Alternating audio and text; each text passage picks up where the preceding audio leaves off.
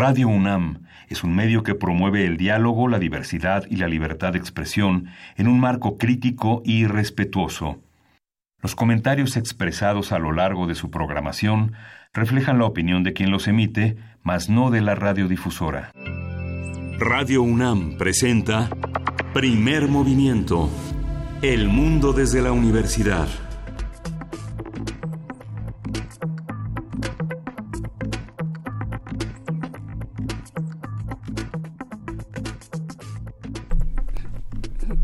Hola, buenos días. Hoy es Hoy es nada menos que miércoles 27 de noviembre y son las 7.05 de la mañana aquí en la Ciudad de México. Estamos aquí en Primer Movimiento. Bernice Camacho, buenos días. Buenos días, Miguel Ángel Quemain. Así es, ya es miércoles de esta última semana de noviembre del 2019. Bienvenidos, bienvenidas. Esto es Radio UNAM. Transmitimos totalmente en vivo a través del 96.1 de FM aquí en la Ciudad de México.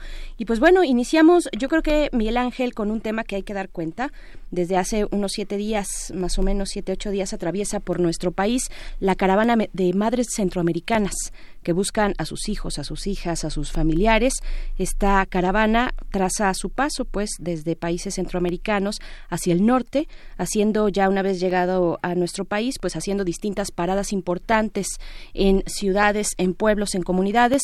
Ya cruzaron Guanajuato y pues es una caravana que se da año con año eh, muy cerca siempre de los meses de octubre y noviembre y que ya cumple 15 años, 15 años de este recorrido.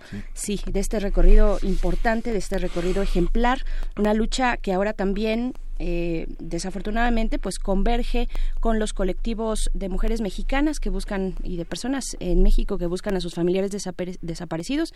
Desafortunadamente pero también eh, de manera esperanzadora porque se juntan las luchas se juntan las fortalezas se organizan se hacen redes y pues es verdaderamente importante lo que se gesta en el camino de estas mujeres las redes de apoyo de acompañamiento entre ellas mismas pero también con otras organizaciones eh, civiles. Eh, su contacto, por ejemplo, eh, siempre es muy anunciado ese contacto con las patronas, ¿no? o simplemente con la gente de los pueblos, de las comunidades, de ciudades que se muestran solidarios al paso de estas mujeres.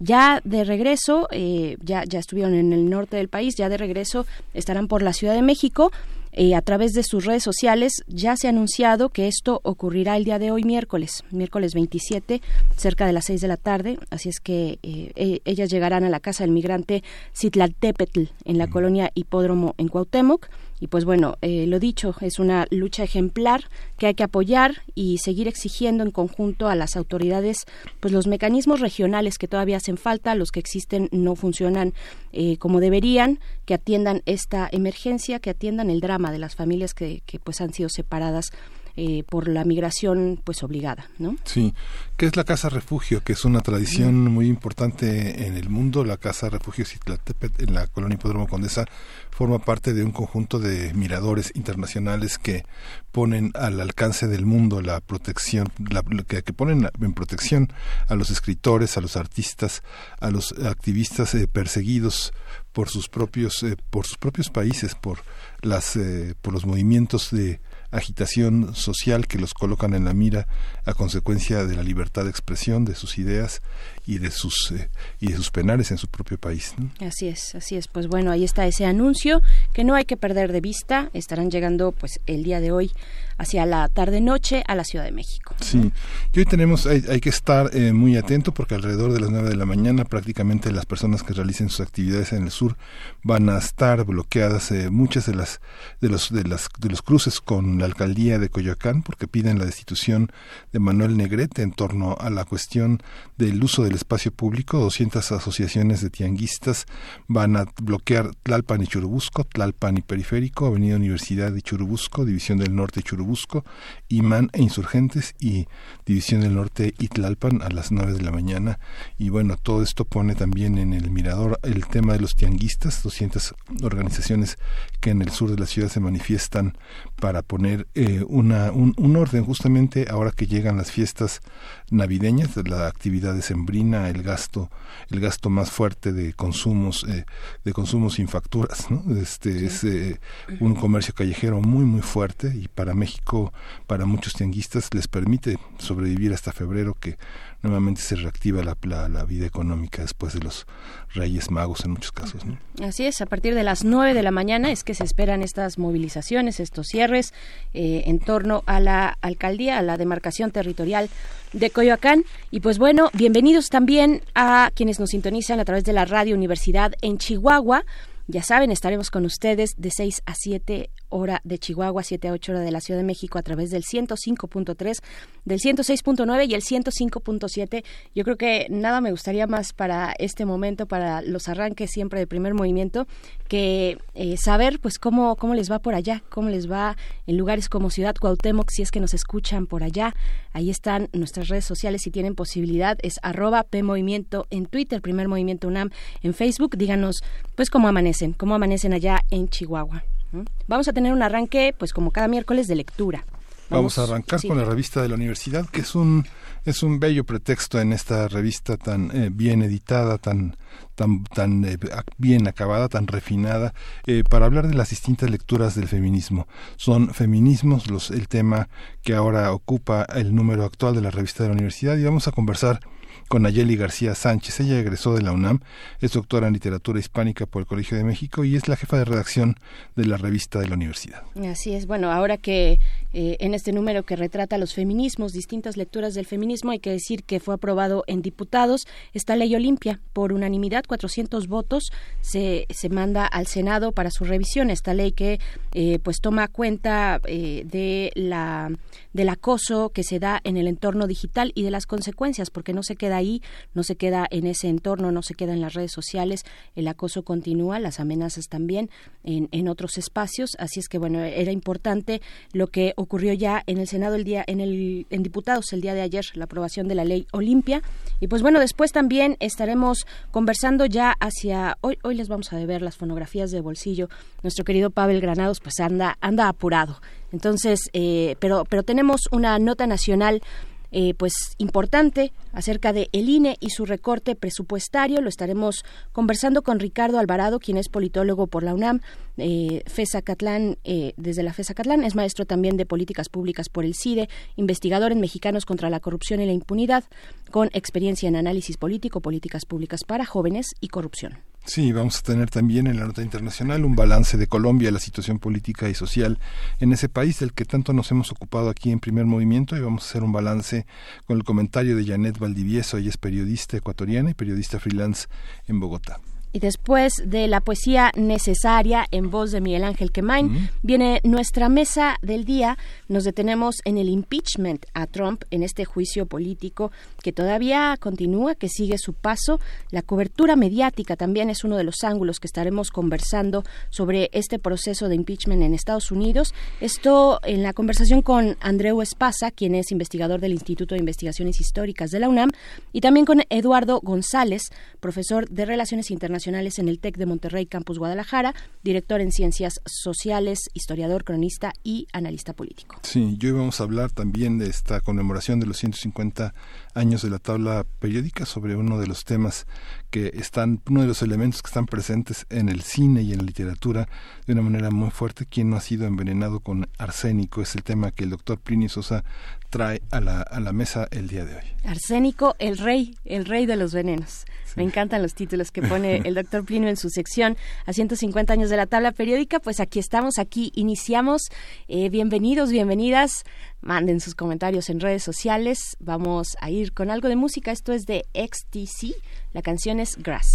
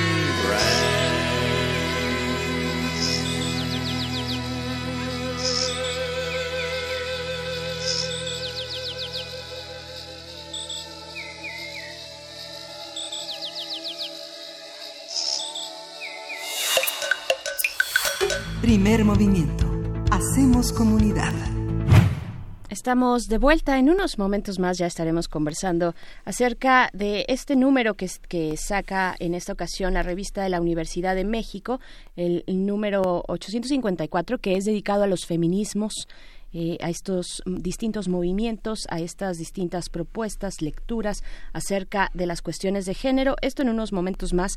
Pero antes, eh, Miguel Ángel, también es importante eh, rescatar este anuncio, este anuncio, bueno, ya que ha estado desde ayer en los distintos medios sobre Donald Trump y el anuncio que hace que ahora designará a carteles mexicanos como organizaciones terroristas. ¿no? Eh, esto después de lo ocurrido, pues a la familia le llevaron esta terrible tragedia y que, que, pues se sigue investigando. Y pues es interesante pensar en qué momento llega este anuncio en qué contexto se da también para, para los Estados Unidos. Uno no puede dejar de pensar, creo, no sé si ustedes compartan esto, pero no, uno no puede dejar de pensar las acciones de Donald Trump eh, como parte de su estrategia o al, al margen de la estrategia electoral de cara pues a este segundo mandato que está persiguiendo. Hay que poner pues toda la atención en lo que significa este anuncio, cuáles son las implicaciones que tendría, qué es lo que nos dice también el marco mexicano de relación bilateral, ¿no? Eh, qué, es lo que se plantea. Yo creo que es un anuncio importante y pues bueno, estaremos viendo precisamente eh, desmenuzando esto que es importante señalar, ¿no? Sí, esta, esta designación es un proceso de etiquetación, de intervencionismo en los Estados Unidos, en distintos países, donde las movilizaciones sociales, donde las guerras intestinas, las guerras civiles, han sido designadas por el bando que menos le conviene a Estados Unidos como terroristas. La Oficina de, Contraterrorismo, este, que se conoce como la FTO, es eh, del Departamento de Estado responsable de identificar a las entidades que se, que se consideran peligrosas, terroristas, extranjeras, y ese departamento monitorea las actividades de los grupos en todo el mundo, identifica los posibles objetivos, analiza los ataques realizados, la planificación de los mismos y los futuros actos terroristas, según ellos, se prepara un, un, registro muy detallado y se presentan al secretario de Estado Mike Pompeo, al del Tesoro Steven Mnuchin y al fiscal general William Barr, y estos funcionarios deciden si la designación eh, se notifica al Congreso, que tiene siete días para revisar el nombramiento, expira el plazo se publica se, se publica la designación y bueno si hay alguna organización terrorista, este, terrorista designada en México pues los, los narcotraficantes pueden apelar tienen 30 días para hacerlo si no se quedan con la etiqueta. Pero como pues como el narcotráfico pues no tiene posibilidades diplomáticas ni, ni articulación para entablar una relación con Estados Unidos de la manera como propone la oficina antiterrorismo pues, pues se queda con la etiqueta y Estados Unidos tiene la, la posibilidad de defender a sus, eh, a sus ciudadanos. Dice Trump que han estado perdiendo cerca de 100.000 personas por la relación que tienen con Estados Unidos y eso que es este a través de los cárteles. cien mil personas. Sí, a través de los cárteles, pero no en territorio mexicano. No, en territorio estadounidense. sí, en Estados Unidos. Eso es, es, muy interesante, cómo se despliegan las, las redes de narcotráfico en los Estados Unidos. Pues el foco siempre ha estado acá y el consumo, o sea, el foco de, su actuación y operación y de la violencia, pues ha estado acá y generalmente se habla de consumo cuando se piensa en Estados Unidos, pero bueno, es, es un paso interesante eh, verlo desde esa perspectiva, la acción, la, la, el territorio que puedan tener los distintos cárteles de las sustancias ilícitas en Estados Unidos, ¿no? Y también ahora que hablábamos, eh, pues, de la cuestión, además, eh, pensando en el 25 en el, en el 25 de noviembre, el Día Internacional para eliminar la violencia contra las mujeres. Fíjense que la UNAM esta universidad eh, publicó, emitió un tutorial, un tutorial que ustedes pueden encontrar en YouTube sobre el protocolo para atención de casos de violencia de género en sus distintos campus. La UNAM además emitió un comunicado donde refrenda, eh, dice así, su ineludible compromiso a favor de la equidad y del combate a la violencia contra las mujeres. Eh, se está socializando en la universidad entre toda su comunidad un tutorial sobre el protocolo para la atención de casos de violencia de género en esta casa de estudios. La idea de esto es que los más de 400.000 universitarios y universitarias eh, que conforman esta comunidad conozcan de manera sencilla y muy didáctica a través de este video qué consiste el protocolo, cómo pueden utilizarlo y a qué áreas pueden acercarse para solicitar el apoyo. Este tutorial fue realizado por la Coordinación de Difusión Cultural y aprobado por la Oficina de la Abogacía General y la Comisión Especial de Equidad de Género del Consejo Universitario. Tiene, es una corta duración la que tiene, son siete minutos, casi ocho. Se dividió por temas en cinco segmentos para su difusión en las redes sociales. La versión completa, la versión completa del tutorial puede consultarse entre muchos eh, otros sitios en el portal principal de la UNAM en la dirección www.unam.mx y en distintas ligas en las eh, redes sociales de, esta universidad, en Twitter, en Facebook, en YouTube. Pues ahí lo pueden consultar y ya también está en nuestras redes sociales, arroba PMovimiento, así ya está publicado en Twitter. Eh, Vania rápidamente ya lo puso por allá y también en Facebook. Así es que, bueno, esto por parte de las acciones que empieza de nuevo y ahora con una fuerza importante y una urgencia importante ante el llamado de la comunidad de estudiantes universitarias de pues atender este grave problema, algo de lo que esta institución pues no puede sustraerse, debe afrontar de manera ejemplar esta universidad, la Universidad de la Nación, debe hacerlo así. Y pues bueno, vamos a hacer un corte musical. Esto es se titula Dreadlock Levante la mano quien tiene sus rastas. Dreadlock Holiday. Esto es de Ten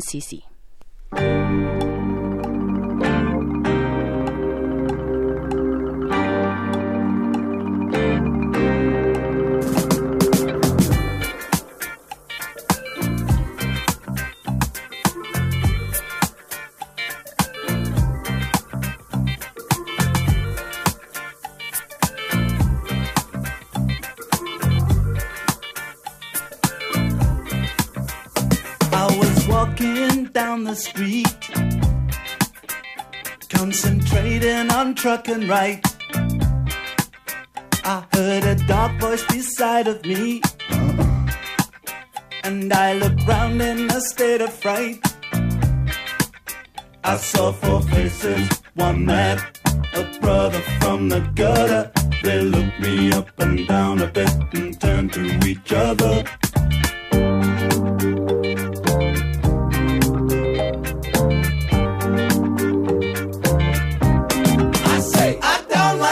Get up.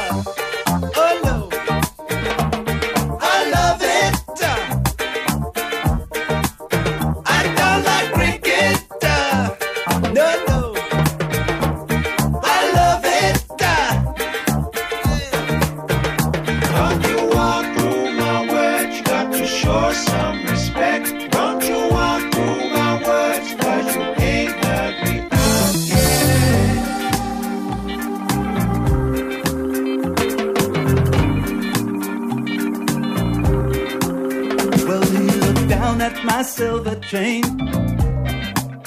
He said, I'll give you one dollar. I said, You got to be joking, man. It was a present from my mother. He said, I like it, I want it.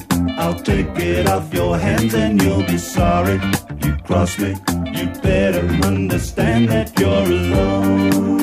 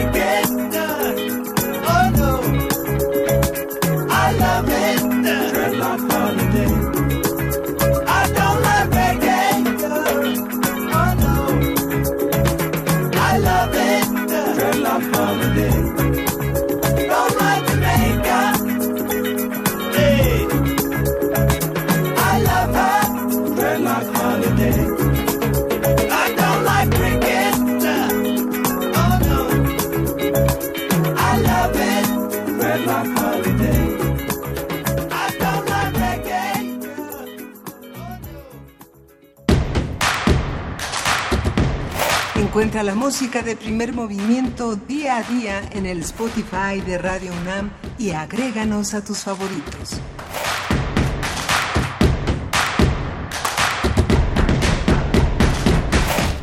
Eh, regresamos a primer movimiento, continuamos en esta cabina, pues todavía no, todavía no vamos a hablar de la revista, por lo menos no con nuestra invitada, pero sí podemos eh, mencionar esta, este número de los feminismos de la revista de la universidad, donde participa pues, pues distintas eh, plumas, distintas perspectivas sobre el movimiento de las mujeres. Se encuentra entre estas Yasnaya, por ejemplo, Yasnaya Elena, eh, eh, Jasmina Barrera, Frida Cartas, eh, Liliana Colanzi, Paulina del Collado, Joana Delgado, Angélica Freitas, en fin, una buena cantidad de mujeres que escriben y que reseñan el feminismo desde distintos puntos, desde los sitios en los que uno se puede parar y observar cada una desde, desde su propio espacio. Y pues bueno, a mí me llama mucho la atención, Miguel Ángel, bueno, de entrada esta revista se puede consultar en línea, la pueden ir consultando, porque además vale mucho la pena, siempre lo hemos, lo hemos dicho que eh, la parte editorial está muy cuidada y también la parte gráfica. La parte gráfica, fíjense que en la, pues ya la primera imagen que uno se puede encontrar al abrir, abrir este número de la revista de la universidad es la imagen del fotógrafo Santiago Arau, que toma este, este fotógrafo,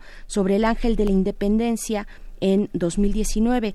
Estos, eh, pues se, ve el ángel de la independencia con estas pintas distintas donde dice México feminicida, en fin, todo esto que causó gran revuelo, gran revuelo el 16 de agosto, fue la, la marcha del 16 de agosto y bueno, donde empezó todo este debate sobre los monumentos históricos, pues precisamente con esa foto, con esa imagen y con todo lo que significa, abre, abre eh, eh, la boca, abre el camino esta revista sobre los feminismos en distintas latitudes. ¿no? Sí, es, es muy interesante ver nosotros con, la obligación, de, con la responsabilidad de hacer un seguimiento de las actividades que importan en, en, en, este país, en ese seguimiento que hacemos de lo que, de lo que nos sucede.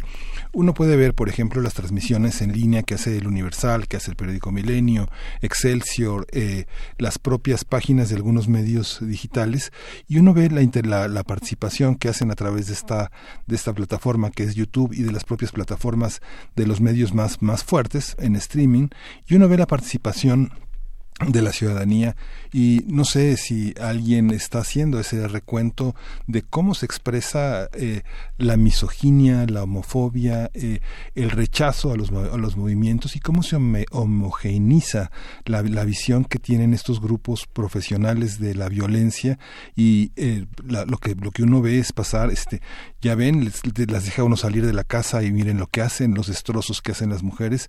Con todo la prudencia de las autoridades capitales para no, no atacar, no detener a estos a estas personas eh, es, es, eh, es, de aplauso por parte del legislativo local, sin embargo, hay que analizar las expresiones de la opinión pública, de la gente que está participando en las redes sociales, cómo hay un ataque, cómo parecen, parecen ser las mismas mujeres.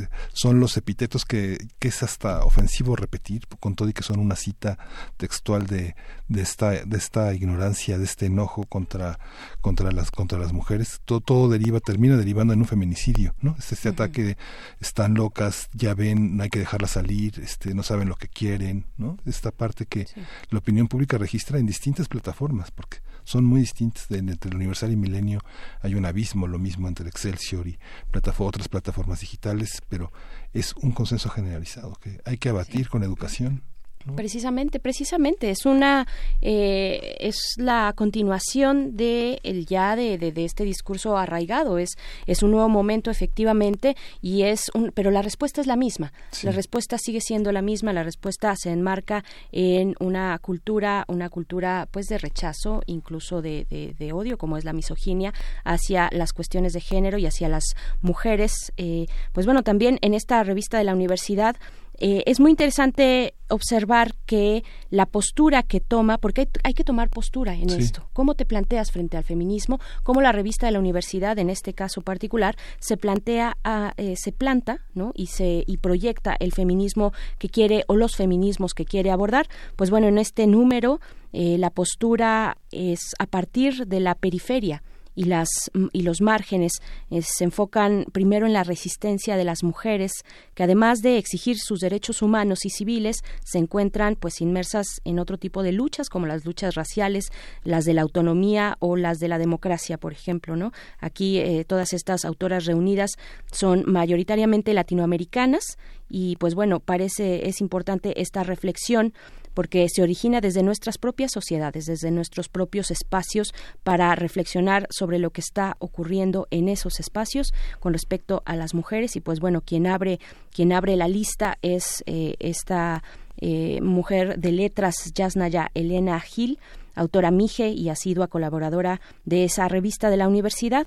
Y ella se pregunta a qué proceso nos adscribimos las mujeres indígenas al nombrarnos feministas y ella al mismo tiempo se responde, en el mundo de los feminismos parece crearse también un nicho para el feminismo llamado interseccional. Esto es muy importante. Esta palabra larga y compleja eh, dice mucho y tiene muchas aristas. El feminismo interseccional eh, para, pues bueno, abrazar a las mujeres racializadas. Entonces, bueno, es solamente un poco un poco de los ángulos muy a conciencia que tiene y que presenta este número de la revista de la universidad sobre los feminismos, Miguel Ángel. Sí. Entonces, pues bueno. Vamos a tener la participación de, eh, de, justamente de Marga Mis, que es eh, jefa de cuidado del cuidado editorial de la revista de la universidad. Vamos a platicar un poco cómo, cómo está, ya está en la línea y cómo está organizado. Hay que recordar que hay muchos feminismos, que los feminismos están organizados en torno a la, organización propia de las mujeres, sus experiencias, cómo se materializan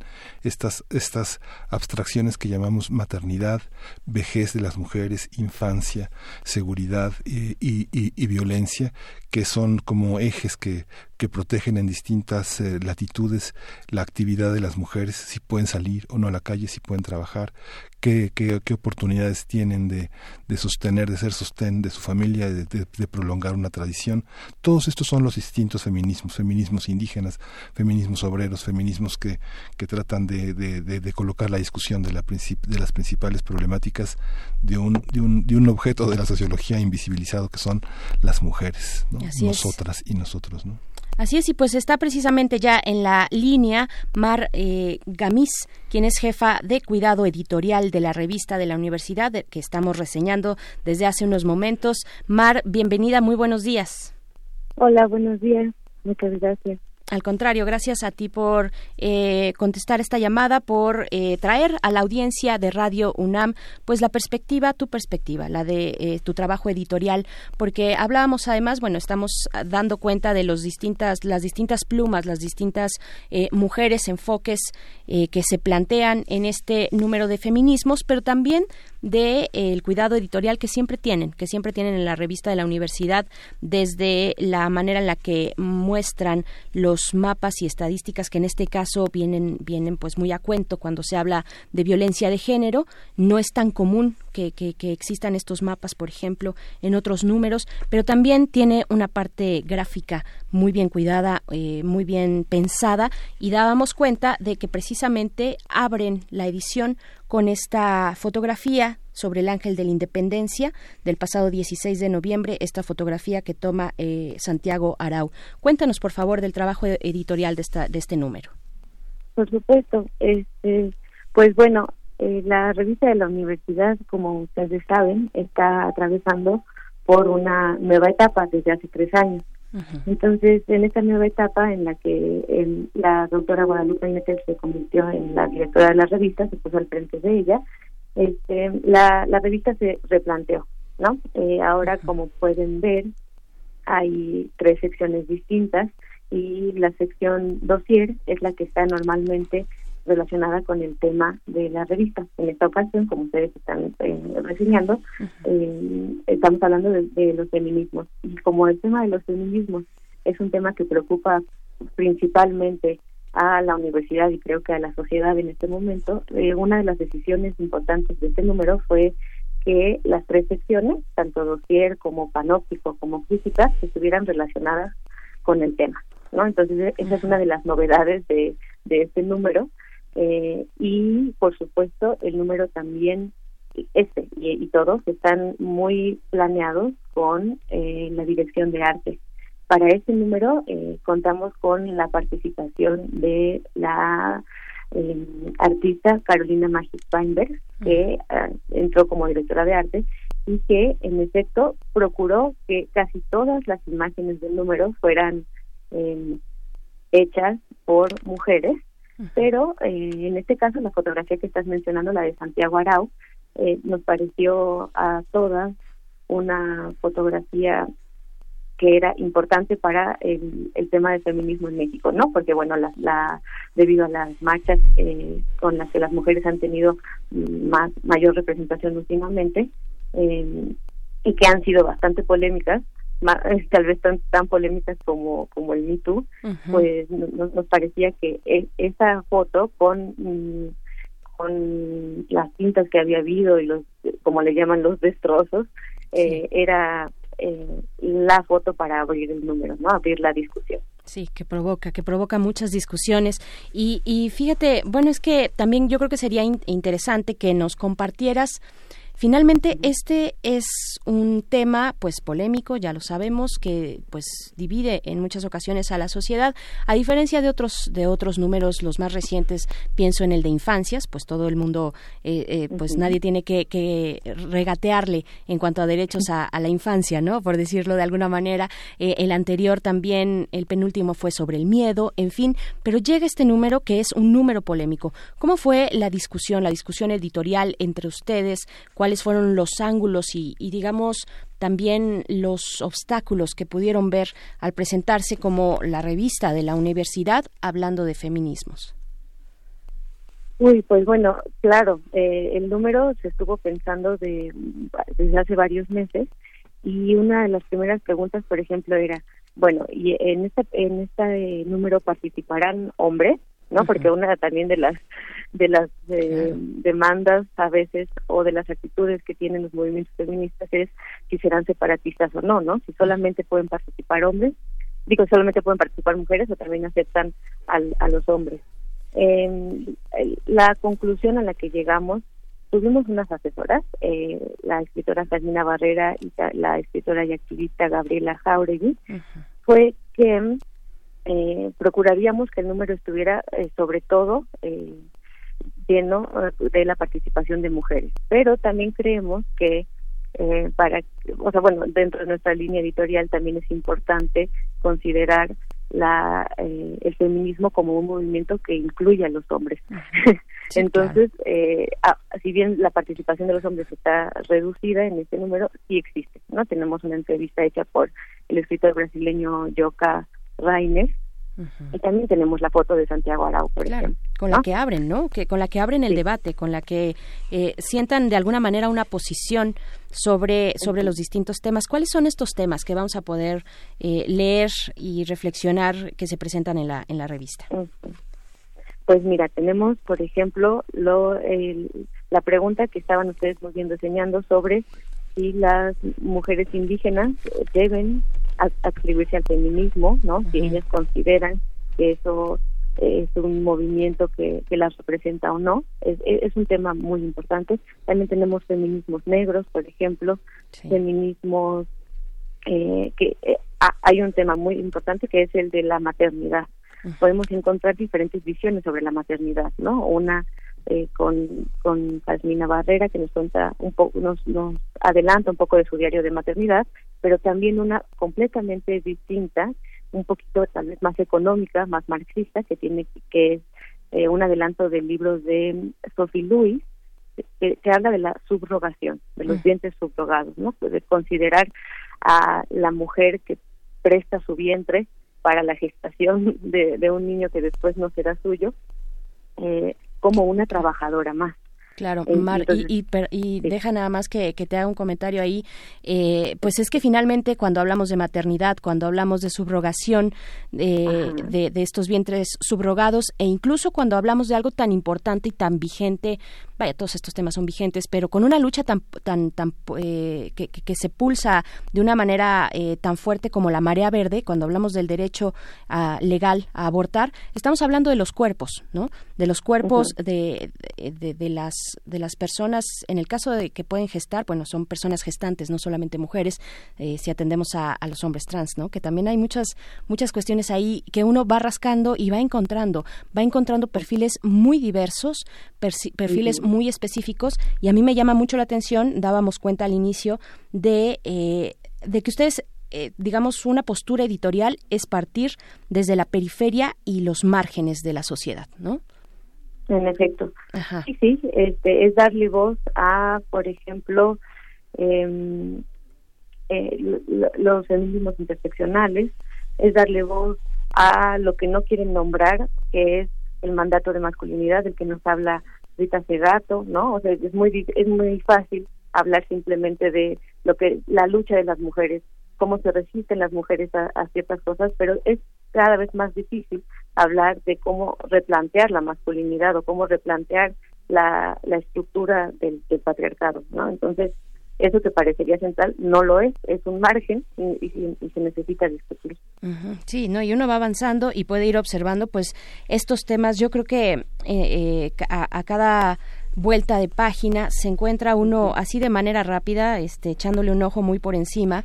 eh, te encuentras eh, en cada momento con temas que te interpelan, ¿no? Eh, ya sea desde la masculinidad o desde cualquier otro tema que tenga que ver directamente con, con el feminismo, ¿no? Es, es, es, un, es un número provocador, digamos, ¿no? Está provocando a, a- a quienes Y, bueno, quisiera aprovechar para decir que, eh, por ejemplo, eh, otro tema muy importante es el de las mujeres trans. ¿no? claro, Cuando decimos eh, nos están matando, también está- nos están matando a las mujeres trans. Y es una lucha que, que debe reconocerse. Y eh, quiero aprovechar para decir que la presentación de este número en la FIL Guadalajara estará eh, se llevará a cabo por Ofelia Pastrana y por Guadalupe Nettel. Háblanos de esa decisión, por favor, eh, Mar Gamis. Eh, ¿cómo, ¿Cómo llegan a la decisión de invitar a una mujer, eh, una mujer trans eh, tan tan relevante, ¿no? En esta lucha como. Ofelia Pastrana. Eh, para, para hablar del número de feminismos. Es ya de entrada, o sea, vienen con todo ustedes. ¿no? Es un desafío. Es un desafío, sí, sí. Sí, bueno, pues es que nosotros consideramos este, que Ofelia Pastrana tiene una gran trayectoria, es buenísima para hablar en público eh, y bueno, nosotras admiramos todo lo, lo que ella ha hecho, admiramos su mensaje y bueno, pues estableció una, una buena comunicación, ella está fascinada con la revista, entonces tenemos mu- muchas ganas de escuchar qué es lo que va a decir de ella. No, bueno, sin duda. Y lo que y lo que la comunidad, eh, pues también de mujeres organizadas eh, pueda pueda a- a- este pues sumar, ¿no? En comentarios de que bueno la revista de la universidad en su número de feminismo se está invitando. A mí también me parece afortunado, muy interesante, de entrada muy interesante que sea Ofelia Pastrana la que en la FIL Guadalajara que ya inicia, ya inicia este fin de semana, estarán ustedes por allá, nosotros también vamos a vernos eh, por allá, vamos a saludarnos por allá en Guadalajara, pero estarán ustedes ahí presentando este número.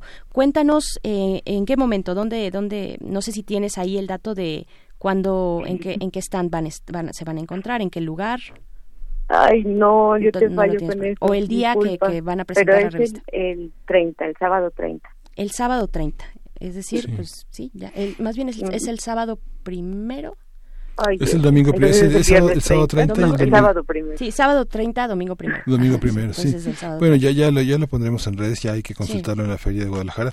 Pero bueno, es ampliar el público, porque para muchas, eh, para muchos, muchos temas que hemos tratado aquí en primer momento con prudencia, pues son, son complejos, porque tal vez Ofelia Pastrana representa un mirador más, una posibilidad de que un público que no está cercano a otros feminismos más en, más en el margen se acerquen a esas representaciones de lo femenino que están construidas desde muchas otras eh, representaciones. Hay quien piensa, no sé, este François Brugier, que es una filósofa interesante este, que ha, que ha discutido muchas de las posiciones feministas en Europa, han hablado, han postulado la idea de un, de un feminismo neoliberal que también considera la aparición de figuras estelares muy importantes que encarnan ciertas formas de la feminidad que son muy mercantiles, que venden mucho, pero que también alertan a, a, personas que ni siquiera quieren oír hablar del tema, ¿no? Eso es importante. Sí, y también aparecen, eh, Mar, eh, Miguel Ángel, aparece uh, entrevistas, distintas entrevistas. Ya no pudimos tener esta conversación con Nayeli García, que entrevistó, mm. por ejemplo, a Silvia Federici. ¿no? Mm. Que vaya, es un símbolo, un signo mayor cuando se habla de las eh, lecturas teóricas del feminismo. Silvia Federici. ¿Cómo, cómo fue un poco eh, dando el contexto, Mar? Ya sé que, que tú no hiciste la entrevista, pero ¿cómo fue este acercamiento con, con Silvia? Sí, no, no te preocupes. Este, pues mira, sí, en Nayeli, ella asistió a una conferencia de, de, Silvia Federici, pero además, por supuesto, pues es una autora que seguimos en la revista, entonces la, la conocía profundamente. Y, y, y, fue al final que se acercó, la abordó y le hizo las preguntas que, que tenía bullendo en la cabeza, porque o sea, fue una, una situación que se presentó en, esporádicamente. Esa entrevista la, la rescatamos para el número, en realidad ya había sido hecha con anterioridad.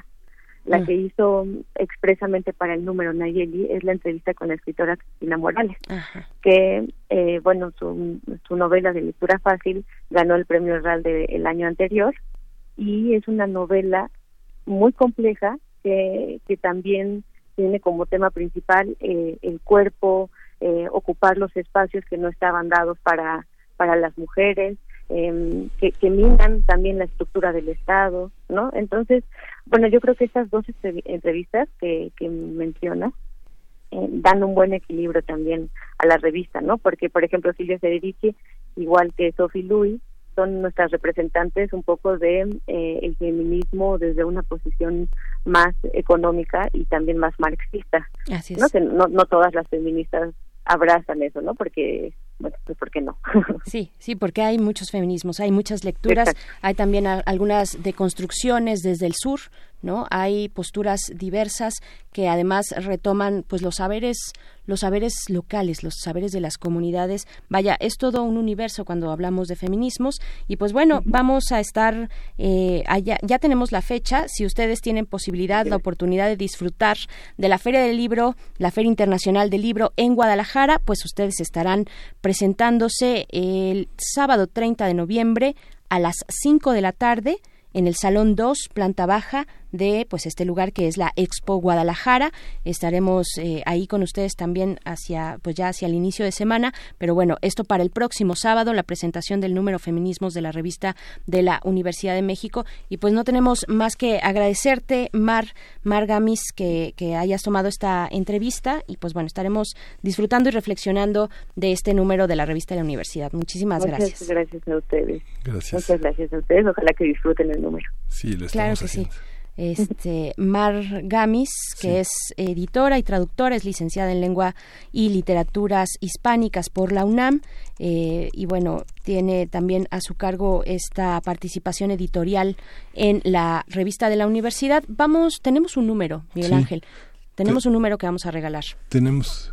Eh, Sí, tenemos por teléfono. Por teléfono. Y tenemos otra revista de la que vamos a hablar, que es la revista sonora de la Fonoteca Nacional. Así es, más que hablar, vamos a escuchar esto que es Frecuencia 20, el título de la revista sonora de la Fonoteca Nacional.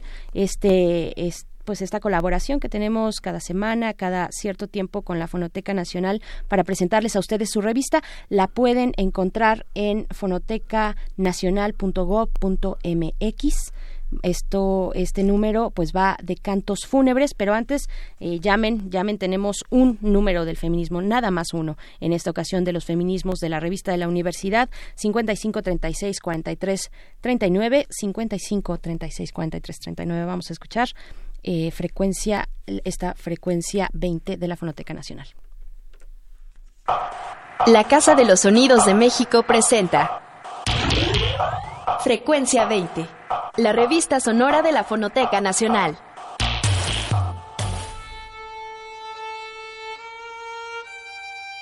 En la vida, todo tiene remedio, menos la muerte, dice un proverbio. Quizás sea por esto que a través de los siglos, diversas culturas han generado creencias en torno a la muerte.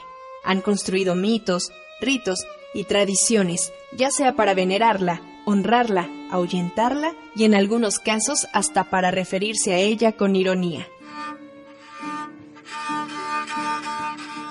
México es un país lleno de tradiciones y una de las más importantes y representativas de lo que significa ser mexicano es el Día de Muertos.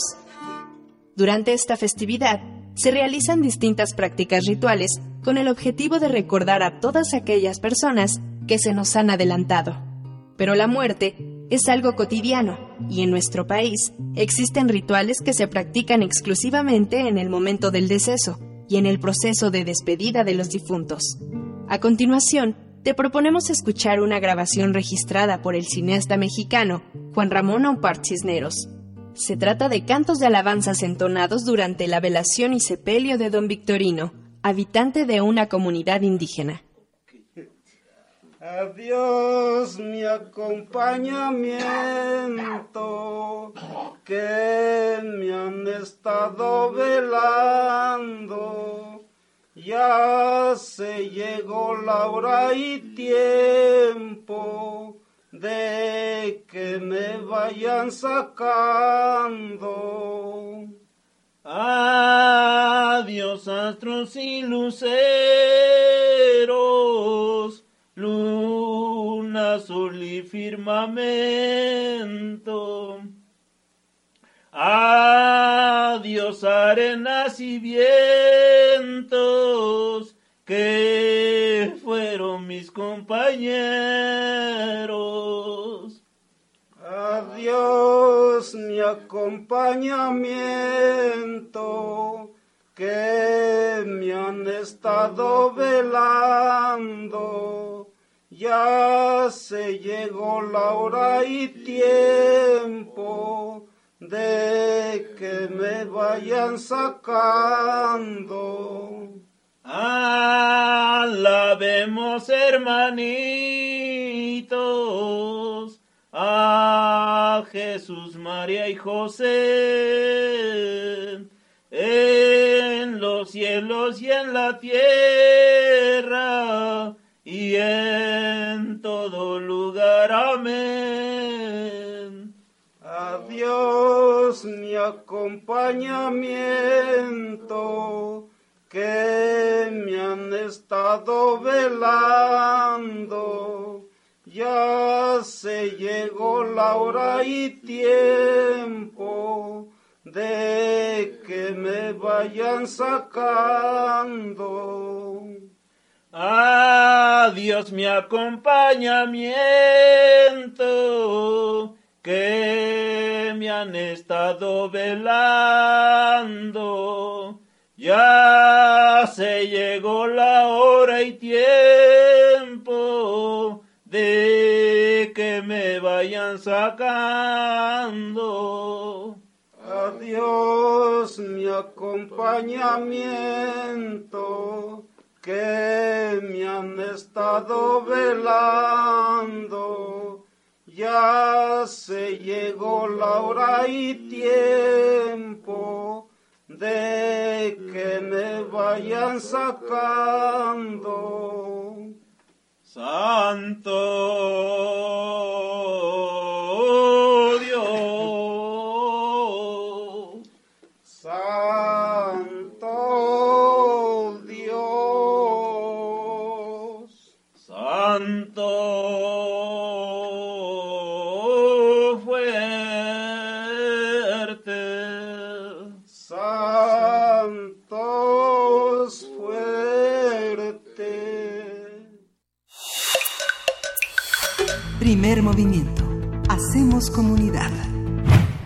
Acabamos de escuchar este número de la revista sonora Frecuencia 20 de la Fonoteca Nacional. Son cantos fúnebres, Fúnebres, qué lo que escuchamos. ¿no? Sí, eso fue eso fue lo que escuchamos. Pues bueno, gracias a la Fonoteca Nacional por compartirnos esta revista, este acuerdo que tenemos. Pues somos, digamos, como casi uno para el otro, la radio Sí. universitaria, la radio pública con la Fonoteca Nacional. Y queremos también recordarles que la Fonoteca se encuentra en este momento realizando su segundo encuentro internacional de especialistas en audio que se lleva a cabo, empezó el lunes y tendrá lugar la, la clausura, es para la fecha del 30 de noviembre, el Para el próximo sábado, sábado. para el sábado 30. Así es. Una semana. Hay varias, eh, varias eh, actividades que están en, en línea, que es, eh, por supuesto, la inauguración, pero la conferencia magistral, las mesas redondas, los talleres, las conferencias y la certificación ya pueden, pueden consultarse, pueden escucharse en, en línea en, esta, en este espacio tan importante. Bueno, know-how, habilidades, ingenio, conocimiento y éxito en diseñar flujos de señal. Hay un aspecto muy técnico, ¿no? Como con los Sí. conceptos básicos de seguridad para el trabajo en un escenario, este, las cajas mezcladoras, son eh, la restauración de archivos. Hay una serie de aspectos que atraviesan la radio de una manera que son para especialistas, para la gente que hace eh, grandes conciertos masivos, que eh, este son, hace el sonido de grandes centros eh, bibliotecarios, esparcimiento, que a veces uno no los escucha con mucha atención, pero ahí está el sonido de fondo profundizando en nuestros, eh, en nuestros sentidos. ¿no? Sí, finalmente también en torno a todo este programa, eh, yo creo que está la cultura de la escucha, ¿no? Está la cultura de la escucha, la escu- la, eh, también el cuidado del audio.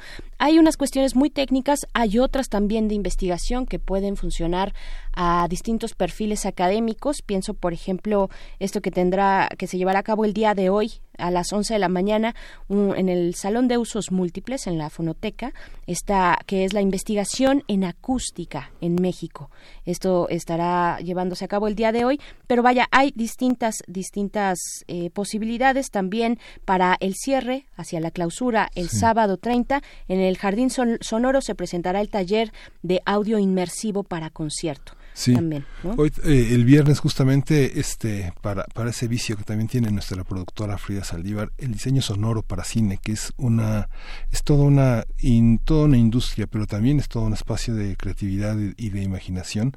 En esa mesa se va a hablar sobre la formación, el desarrollo tecnológico de las herramientas para hacer un, un cine mucho más mucho más sonoro, mucho más potente en términos del audio y también para mucha gente que hace de sus pequeñas consolas y de sus eh, inversiones un, un espacio para invertir, para tener un, un lugar en la industria. También hay una mesa dedicada este día a las a la, a la media tarde, a las 15.30, donde se aborda el panorama de la industria del audio en México, donde puede un ingeniero, un imaginador ubicarse, vivir de lo que le apasiona, que es el audio. ¿no? Así es. Sonido. Bueno, solo anotar que para el momento en el que se hable de diseño sonoro para cine, pues estará ni más ni menos que la persona encargada de sonorizar, de sonorizar la película Roma. ¿no? Sí. que ha sido eh, pues galardonada en este y otros sentidos. Pues bueno, ahí está la invitación del 25 y hasta el 30 de noviembre y ya son las 8 de la mañana, nos despedimos de la Radio Universidad de Chihuahua. Hasta mañana, seguimos nosotros aquí en el 96.1 de FM y en www.radio.unam.mx. Vamos al corte de la hora y volvemos. Primer movimiento. Hacemos comunidad.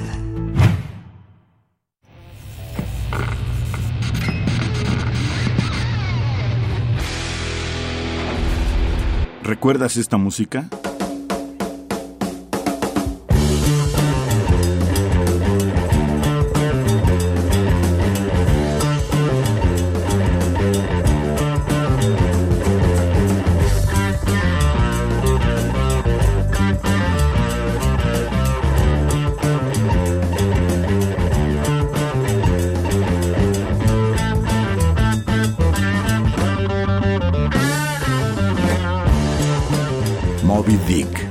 Zeppelin, 1969. La revolución de la cultura juvenil cuando el rock dominaba el mundo.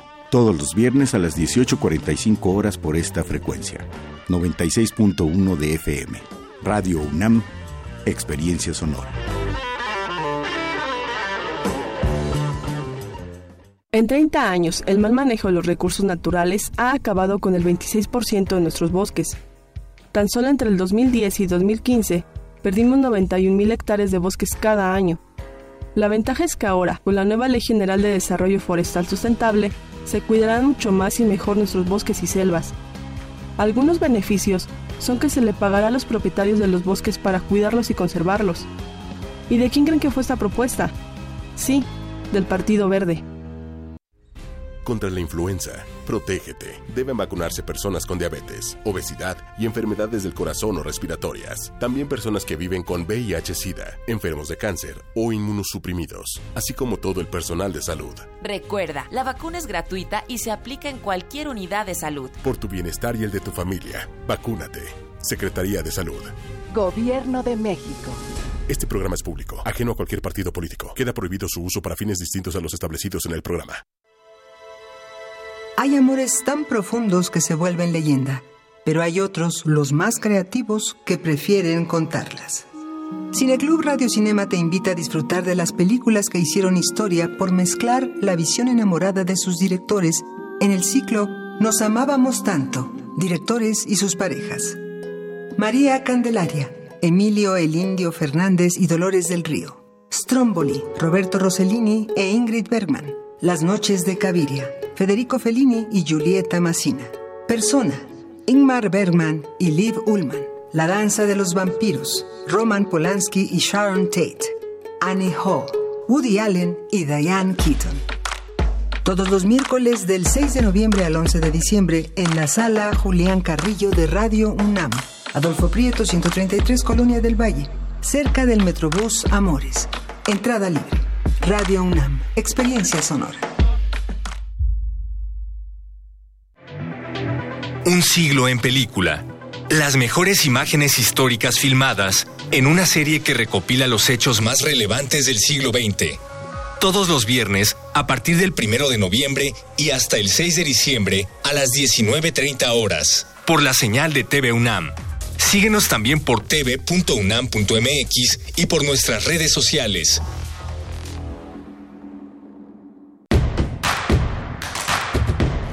Queremos escucharte. Llámanos al 55 36 43 39 y al 55 36 89 89. Primer movimiento. Hacemos comunidad. Bienvenidos, estamos de vuelta en primer movimiento hoy, este miércoles, este miércoles 27 de noviembre, la última semana del penúltimo mes del año 2019. Son las 8 con 4 de la mañana y estamos en cabina Miguel Ángel Quemain. ¿Cómo estás, Miguel Ángel? Hola, Berenice Camacho. Buenos días a nuestros radioescuchas. Buenos días a los de la radio Nicolaita allá en Morelia, Michoacán, en las frecuencias de FM y que nos enlazamos de 8 a 9 de la mañana como todos los días, de lunes a viernes, eh, compartimos con Chihuahua de 6 a 7 horas de, del, estado, 7 a 8 horas de nuestra ciudad y de 8 a 9 con Michoacán, la Universidad Nicolaita, esa gran universidad que nos acompaña y acompañamos todos los días. Así es, pues bienvenidos, bienvenidas allá en Morelia. Están nuestras redes sociales para que nos hagan llegar sus comentarios. Por ejemplo, Edel Jiménez nos dice eh, que como dice, como ya sé que no gano, ay, Edel, que, que, esa esa actitud este de miércoles, pues no, no no va. Este, no sabemos si ya, se fue el número de la de revista de la ya ya se fue, entonces sí, tienes razón, Edel. Pero dice, ¿dónde dónde puedo conseguir esta revista, por favor? Pues bueno, se encuentra en todas las librerías de la UNAM la pueden encontrar ahí o si no también de manera digital eh, en el sitio de la revista de la universidad pueden encontrar este y consultar números pasados también. Así es que bueno, vale la pena, vale la pena acercarse a estas lecturas, un tema muy polémico. R. Guillermo aquí nos hace distintas, eh, distintos pues señalamientos sobre la violencia en general, ¿no? Dice por qué dividir entre hombres y mujeres, eh, en fin, bueno, tiene ahí como esas perspectivas eh, pues bueno, me parece que se ha, nos hemos hemos dado el tiempo para hablar de la violencia en general, de la violencia hacia comunidades eh, originarias, de otro tipo de violencia. Bueno, en este caso se presenta el feminismo que ha arado el camino de su propio movimiento. Eso es importante decirlo. No es que se desconozcan otros tipos de violencia, pues eso sería básicamente absurdo, sino eh, que el feminismo o los feminismos han arado ese camino para hablar de las propias condiciones en las que se vive eh, como mujer en, en estas sociedades, ¿no? Sí, los separatismos eh, pueden ser muy polémicos en ciudades que, en sociedades que quieren que todo en general sea incluyente, pero eh, hay formas en que las mujeres hablan consigo mismas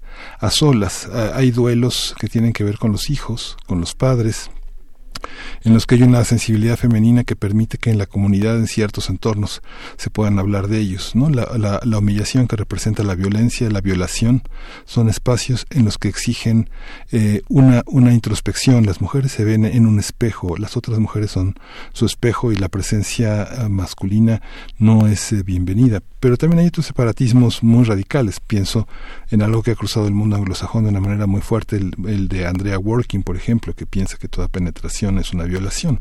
Son, son de distinta índole, de distinto signo ideológico.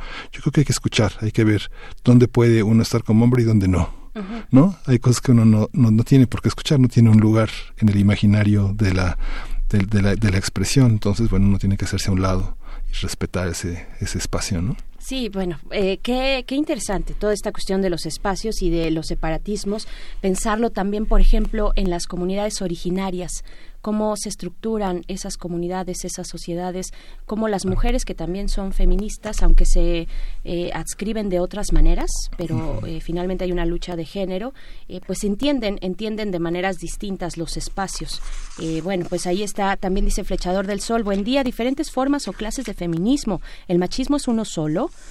¿Cómo es que amalgaman feministas y machistas? Pues bueno, el machismo, eh, yo creo que eso también es una, una forma. Hay distintas masculinidades, eso sí podemos decir. Hay masculinidades que se reinventan, que se reestructuran, que se están repensando. Eh, ayer hablábamos de estas cuestiones tal vez legales, de lo civil, ¿no? De cómo la Suprema Corte ha dicho que es inconstitucional que de manera automática se otorgue la guardia y custodia solamente a las mujeres, sino que ahora pasará por un proceso de reflexión y de argumentación para ver efectivamente quién es la persona eh, hombre, mujer, madre o padre que tiene las posibilidades de eh, tener a su cargo a, a los hijos después de, uno- de un divorcio, ¿no? Sí, Por ejemplo. Eh, Pues bueno, vamos, vamos ahora sí con lo siguiente que es nuestra nota nacional. Nosotros aquí ya con, con toda esta reflexión, mándenos sus comentarios, arroba P Movimiento en Twitter, Primer Movimiento UNAM en Facebook. Vamos con nuestra nota nacional. Primer movimiento. Hacemos comunidad. Nota nacional. En el presupuesto de egresos de la Federación, aprobado hace algunas, algunos días por la Cámara de Diputados, el Instituto Nacional Electoral sufrió un recorte de 1.071.5 millones de pesos respecto a lo que había solicitado para 2020. A través de un pronunciamiento, el INE afirmó que este recorte lo coloca en una zona de riesgo y pone al límite su capacidad operativa ante la preparación de la elección de 2021, considerada la más grande de la historia, en la que serán disputados más de 3.000 cargos de elección popular, tanto locales como federales. El INE advirtió que se verá obligado a revisar proyectos y convenios, así como posponer inversiones en diversos servicios que se ofrece a la ciudadanía, aunque aseguró que se hará todo lo posible para que las afectaciones sean menores. Durante su visita al estado de Guerrero el pasado sábado, el presidente Andrés Manuel López Obrador dijo que se ac- acabó la burocracia dorada del Instituto Nacional Electoral. El mandatario definió el- defendió el presupuesto aprobado en la Cámara de Diputados y sostuvo que es justicia laboral bajar los sueldos de los de arriba para subir el sueldo de los de abajo. A partir del anuncio de recorte de presupuesto al INE y la reacción de sus integrantes, vamos a hablar sobre la pertinencia de esa institución y cuáles son los argumentos a favor y en contra de mantener su presupuesto.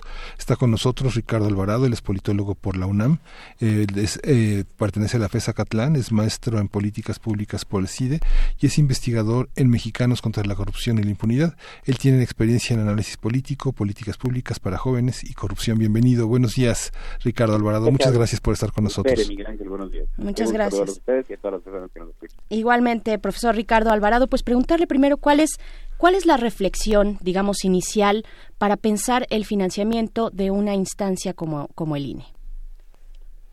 creo que lo que la, la, gran pregunta que tenemos que hacernos en torno al presupuesto es ¿y para qué queremos el dinero?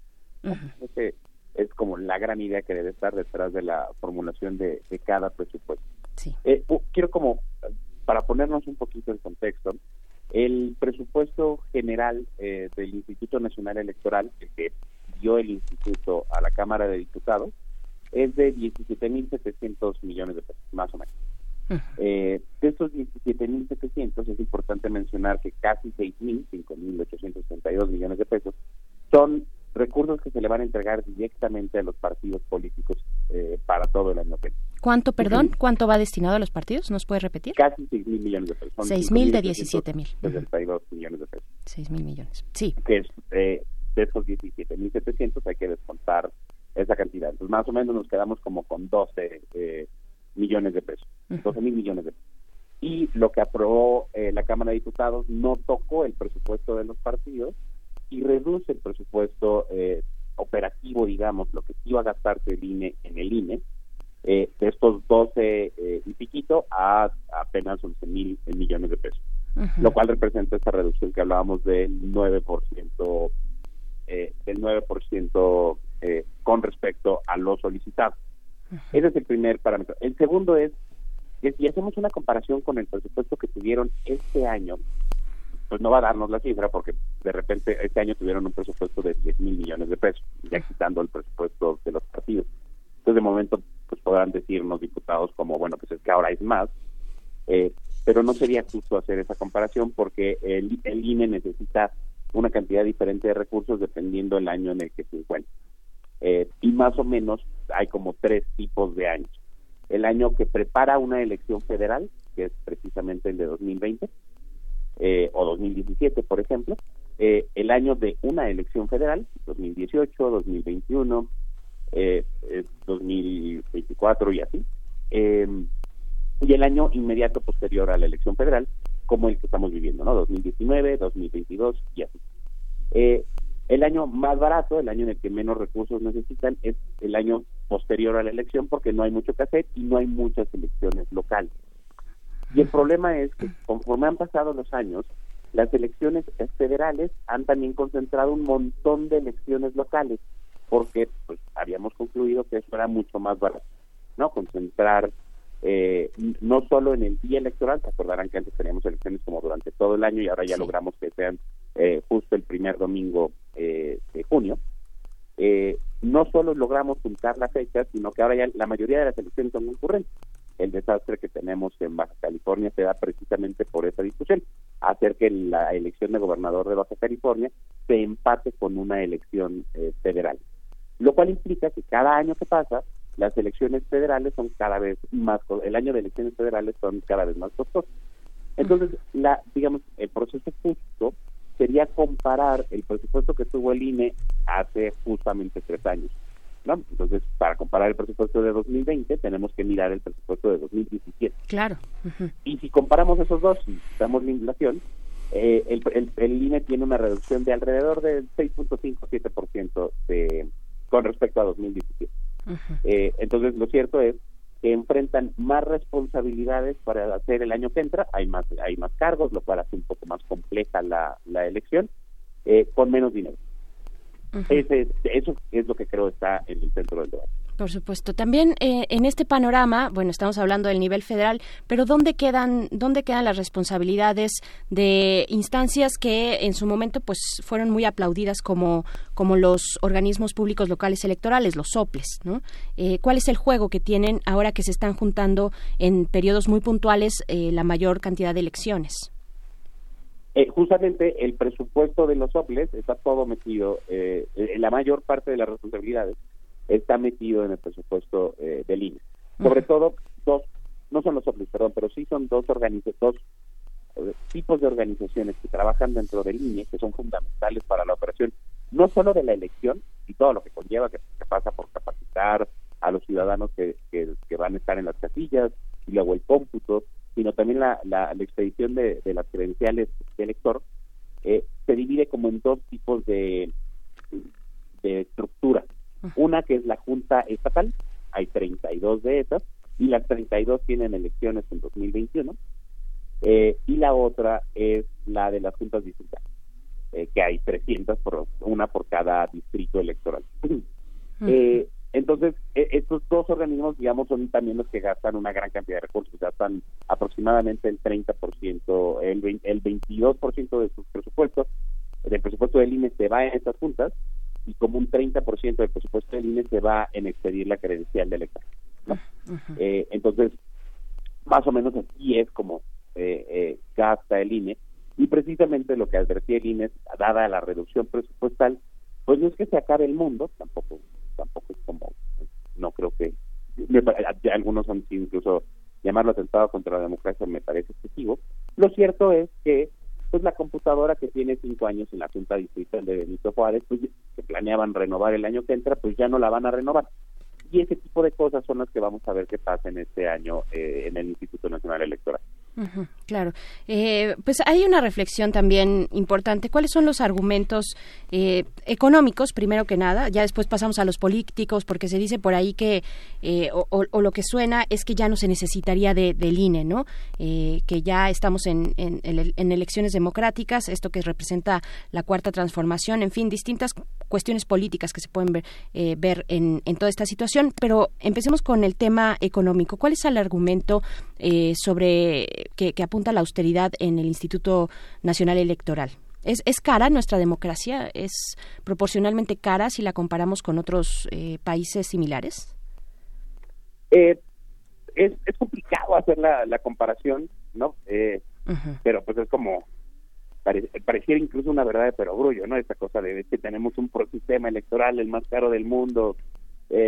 no sé, no, me parece que es un juicio eh, a priori muy rápido, eh, con no suficiente evidencia.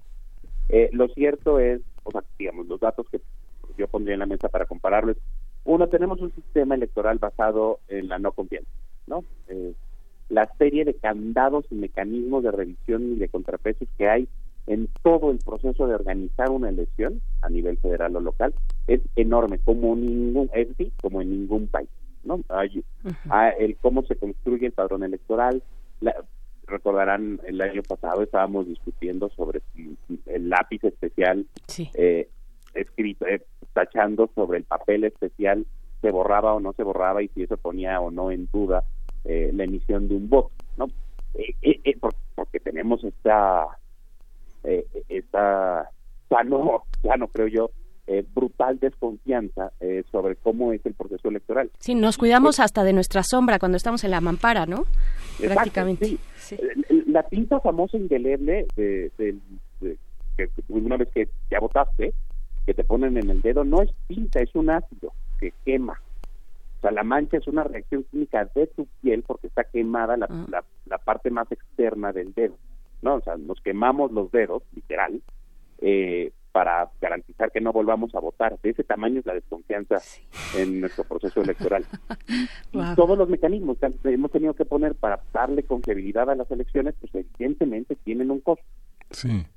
Es que parecería, parecería que hay una naturaleza de la sospecha, pero, pero no, realmente hay una corrupción anterior, o sea, no es que los mexicanos o seamos corruptos o seamos desconfiados, sino que hay, la, mula no era arisca, ¿no? Sino que a fuerza de corrupción y lo han hecho, el, pueblo mexicano tiene una explicación histórica concreta, lo que es que no teníamos elecciones libres ni democráticas, pues no sé dónde queramos poner la, la vara, pero pues del 97 para acá están en un seguro quién sabe, ¿no? Eh, solo hay elecciones confiables durante los últimos 20 años, 22 años, eh, más o menos, ¿no? Eh, y, a cada elección se le suman nuevos candados y se le suman nuevas labores al INE. El INE, por ejemplo, ahora es, responsable de fiscalizar a los partidos políticos en tiempo real, es decir, hacer un aproximado de cuánto están gastando cada campaña política en cada elección mes con mes y además controlar las pautas eh, eh, en, radio y televisión, lo cual implica también un monitoreo de radio y televisión que es, bastante costoso. Lleva, de hecho, gasta, implica, perdón, el 9% del presupuesto del INE. ¿El, ¿Solo el monitoreo en medios? Sí. Okay. todo, digamos, todo el mecanismo en torno al ah, monitoreo de medios toma más o menos al 9% del presupuesto, uno de cada 10 pesos eh, que tiene asignado el INE. Sí. Entonces, cuando hablamos de es que vamos a reducir el, el presupuesto del INE para que ya no haya salarios de oro, pues es abiertamente una exageración, ¿no? Eh, no, no es lo que va a pasar. Eh, esa es una. Y otra, la que me, digamos que esta es como una cosa como general. Eh, esta no es, yo, yo sé que la cuarta transformación de repente siente que es la primera vez que se ocurre un montón de cosas. Eh, pero lo cierto es que medidas de austeridad hemos tenido legión. ¿No? Cada, cada nueva administración y cada nuevo shock económico que enfrenta el, el país viene normalmente acompañado de un paquete de medidas de austeridad para la administración pública, sin discutir si estas han sido efectivas o no. Eh, lo cierto es que las medidas de austeridad han obligado a las oficinas públicas que necesitadas de contratar nuevas personas eh, para encontrar desviaciones para contratar. Y por eso muchos funcionarios públicos trabajan, por ejemplo, por honorarios. ¿No? Sí. Eh, a pesar de que deberían trabajar como empleados del gobierno con todas las prestaciones que, que deberían de tener, muchos funcionarios públicos presentan incluso su, su recibo de honorarios por quincena con quincena y no tienen acceso a seguridad social y un montón de derechos asociados a un, a un puesto laboral, digamos, formal. Eh, y esos son los primeros que se van ante un recorte presupuestario. ¿no? Eh, Porque, digamos, la medida en términos administrativos es mucho más fácil deshacerse de una persona que está por honorarios, porque al no implicar una relación laboral no puede haber un juicio. Claro. Eh, y esas reducciones, pues, esas decisiones son fáciles de tomar para rápidamente reducir el gasto. Entonces, las medidas de austeridad pues tienden a impactar a quienes están en una posición más vulnerable en términos de su calidad laboral. A De ver. ahí que sea como un poco cuestionable en términos generales medidas a rajatabla de austeridad. ¿no? Per- Creo perdón, que entonces- la austeridad. Sí, bueno, nada más preguntar, eh, profesor Ricardo Alvarado, si cuando el presidente habla de bajar, subir los sueldos de los de abajo, ¿no? Así su, su expresión, eh, está hablando, ¿a quién se refiere? ¿Quiénes son esos de abajo? ¿Son, son alcanza a estas personas eh, que se que trabajan por honorarios o a una base que ya está sindicalizada o que está ya con una plaza eh, de, servicio público? ¿A quiénes estaría apuntando dentro del INE? Pues esa es la pregunta. Yo no lo tengo. eh, Tengo la intuición de que se refiere al personal sindicalizado, ¿no? Al, al- le llamamos eh, burócrata de nivel de calle, ¿no? La, la persona que te atiende en la ventanilla, la, la persona que te atiende en los módulos de atención ciudadana del INE. Yo quiero pensar que se refiere a ellos. Sí. Pero lo cierto es que pues, no todos ellos eh, eh, están sindicalizados, una, y dos, eh, inmediato, o sea, un, un peldañito arriba, que no son funcionarios que se estén como haciendo ricos, estamos hablando de salarios por debajo de los 20 mil pesos, eh, pues ya tienden a tener este tipo de vulnerabilidades laborales y rápidamente son el tipo de, de- de personal eh, que pierde su trabajo ante estas medidas de, de austeridad. Entonces, y, y sobre todo cuando el recorte pega como pegó ahorita para el INE, ¿no? que es, es una decisión que tomaron los diputados reacomodando el dinero en las cajas, eh, difícilmente vamos a poder evitar que haya este impacto, porque el INE va, va a empezar a ahorrar en lo más que pueda. Eh, de acuerdo con la nota que ustedes mostraban, decían, uno de los anuncios que hizo el INE ayer, eh, me parece que fue ayer o el lunes, eh, dijo que una de las medidas que va a tomar, que hay tres medidas, una de las que va a tomar para intentar hacer ahorros, eh, es postergar lo más posible el inicio del proceso electoral del 2021. Eso quiere decir que tiene que estar como en septiembre, más o menos, eh, y pues hay, hay como usando los plazos legales al máximo, pues podrán aventarlo tal vez uno o dos meses más. ¿Qué van a hacer? Van a dejar de contratar capacitadores electorales o los van a contratar por menos tiempo. Capacitador electoral es una persona que tiene un empleo temporal por el INE, ¿no? que ganará alrededor de 10 mil pesos mensuales y que es empleado algo así como entre septiembre y enero. Y lo que hace es visitar las casas de las personas que se resulten sorteadas del proceso electoral y capacita a los ciudadanos que van a terminar montando eh, la casilla eh, el día de la elección. Al postergarlo, pues lo que estamos haciendo en términos reales es reducir el- la cantidad de dinero que van a recibir esas personas. ¿no? Entonces, eh, ese es el tipo de impactos inmediatos que va a tener este tipo de esta medida concreta eh, de reducción de presupuestal al INE. Esa capacitación es lo que eh, se, se lleva, digamos, a cabo mientras a la par está corriendo, están corriendo las precampañas, ¿no? O las elecciones internas en los partidos. Es un, es un poquitito antes, pero sí, es justo es ese proceso. Ujú, ¿cómo Porque para cuando empiecen las precampañas ya es 2021 y ya estaremos hablando del presupuesto del 2021. ¿no? Ujú. Que seguramente estaremos en esta misma discusión. ¿no? El INE pedirá una cantidad y los diputados eh, ofrecerán una cantidad menor eh, en el presupuesto aprobado. Ajá. Ay, ay, Ricardo, bueno, es, es muy, Ricardo, eh, Ricardo Alvarado, es muy importante el señalamiento que, que habla sobre la austeridad. Desde el gobierno de Cedillo se hicieron eh, ajustes muy, muy importantes en la duplicación de funciones en la burocracia, se aceitó de alguna manera las, las, las posibilidades de fiscalización. Sin embargo, esta austeridad, este, no es no es la misma agua que en, que en las secciones anteriores porque tiene una un componente que señala una burocracia dorada una serie de privilegios que permiten eslabones muy muy precisos con la corrupción y que ha señalado este una una una ideología en torno siempre se le ha pedido a la sociedad que se apriete el cinturón ahora se lo va a apretar el gobierno. En esa conferencia mañanera dijo que el presupuesto de la oficina de la presidencia era de 3.200 millones de pesos lo redujo a 800 dice que la oficina sigue funcionando y redujo 2.400, 2.500, 2.500 millones de pesos aproximadamente del presupuesto que tenía la presidencia y, y lo que hay en el fondo este digamos tal vez no sea hacerle cuentas al INE sino este ver al presidente del INE este a Lorenzo Córdoba enfrentando de alguna manera su caravana de, de, de, de medios en las en las que no sé la última la última intervención que vi fue una larga entrevista con Carlos Marín donde uh -huh. los dos digamos como como cuates empiezan a hablar de esta de este desafío a la democracia en términos de este te van a quitar lo que quieren es tu puesto Sí. Este, esa parte, esa parte ideológica en la que se siembra la desconfianza, se siembra el temor, ¿cómo la ves, Ricardo? O sea, digamos, esa parte eh, en la que también está en puerta en el próximo año el vencimiento de cuatro de cuatro eh, miembros de, del, del INE, de consejeros que se van a renovar y que seguramente dicen, ¿no? Dicen que serán puestos a modo para alinear soldados de, de, de, del presidente en estos organismos autónomos. ¿Tú cómo ves ese proceso político más que más que de, de hacer cuentas en el INE? Bueno, al respecto creo que no sé si viene del presidente, pero es un hecho que hay una iniciativa por parte de uno de los diputados del, de, el grupo parlamentario de Morena, eh, que propone esto, renovar, eh, digamos, aprovechando la renovación de, cuatro consejeros electorales, reducir la presidencia del Instituto Nacional Electoral de nueve años a tres y retirar del cargo, como un artículo transitorio, al actual presidente del INE, Lorenzo Corona. ¿no? Es, un hecho. Hay una iniciativa que, que eso propone. Eh, al respecto, creo que vaya, no sería la primera vez que pasa. Eh, pasó en las últimas dos elecciones federales.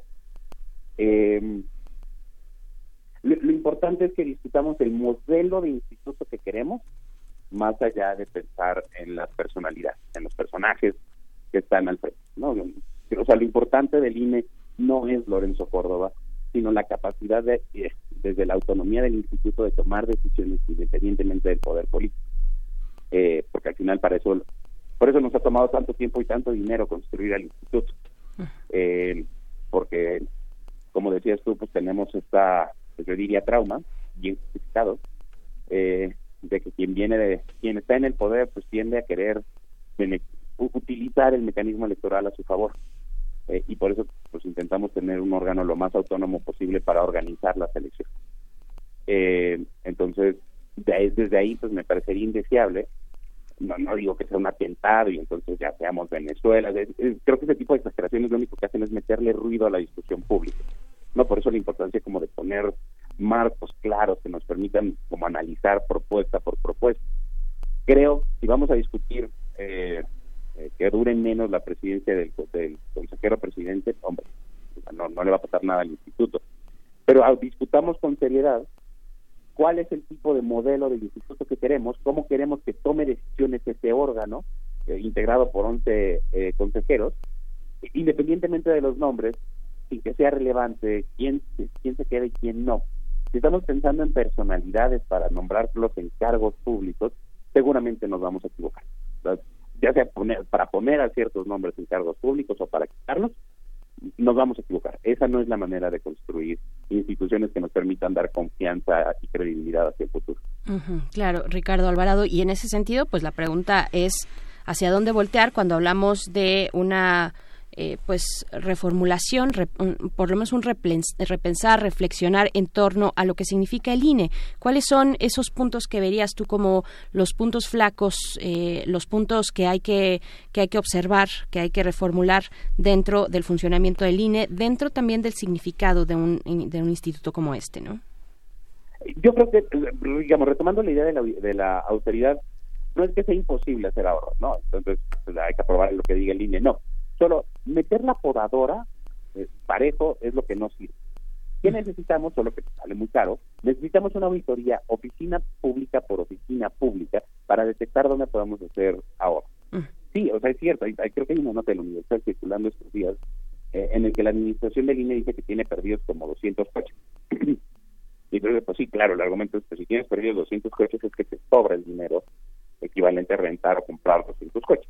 ¿no? Estamos hablando de algunos millones de pesos. Eh, entonces, claro que es posible hacer ahorros. El problema de estos ahorros es que necesitamos estar seguros que sean ahorros, es decir, reducir el gasto del el, gasto de las oficinas públicas en aquellos rubros que no afecten sustancialmente eso que hacen. Eh, si aplicas eh, una medida de austeridad a rajatabla, pues habrá oficinas a las que les vaya muy bien, en efecto, o sea, por ejemplo, la oficina de la Presidencia de la República, uno puede medir con claridad que desde el sexenio de Calderona y el de Peña Nieto, el gasto de la oficina de la Presidencia se disparó increíblemente eh, y ahora se ha ido reduciendo. Probablemente se deba a que el presidente tiene menos asesores disponibles, hay menos cosas que se resuelven en el interior del grupo más íntimo del presidente y, y más bien el presidente opta por resolver las cosas con su con su gabinete, con los, con los titulares de la Secretaría. Ese es un buen modelo, pues probablemente sea el que le funcione mejor a Andrés Manuel López Obrador. Eh, no lo sé, no eso, eso es lo que habrá que borrar.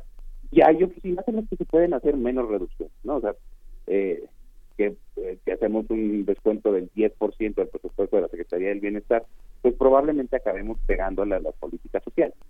Entonces, de ahí que tenga que ser una discusión casuística. Vamos caso por caso porque pues también lo cierto es que los abusos pues no se dieron de manera homogénea en la administración pública federal.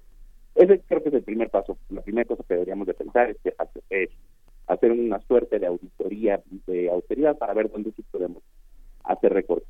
Y la siguiente, hablando ya de una reforma política, insisto, es no pensar en nombres, creo que eso me parece más importante, ¿no? Porque la pregunta obligada es, ok, vamos a quitar a, a Lorenzo Córdoba y a quién vamos a poner, ¿no? Eh, no, no ha tenido mucha suerte el gobierno al momento de ofrecer nombres para los nuevos, para titulares de órganos autónomos recientemente. Mm. Entonces, eh, pues eso pues, implicaría por lo menos un desgaste de credibilidad tanto del partido en el gobierno como del propio órgano autónomo, por decirlo.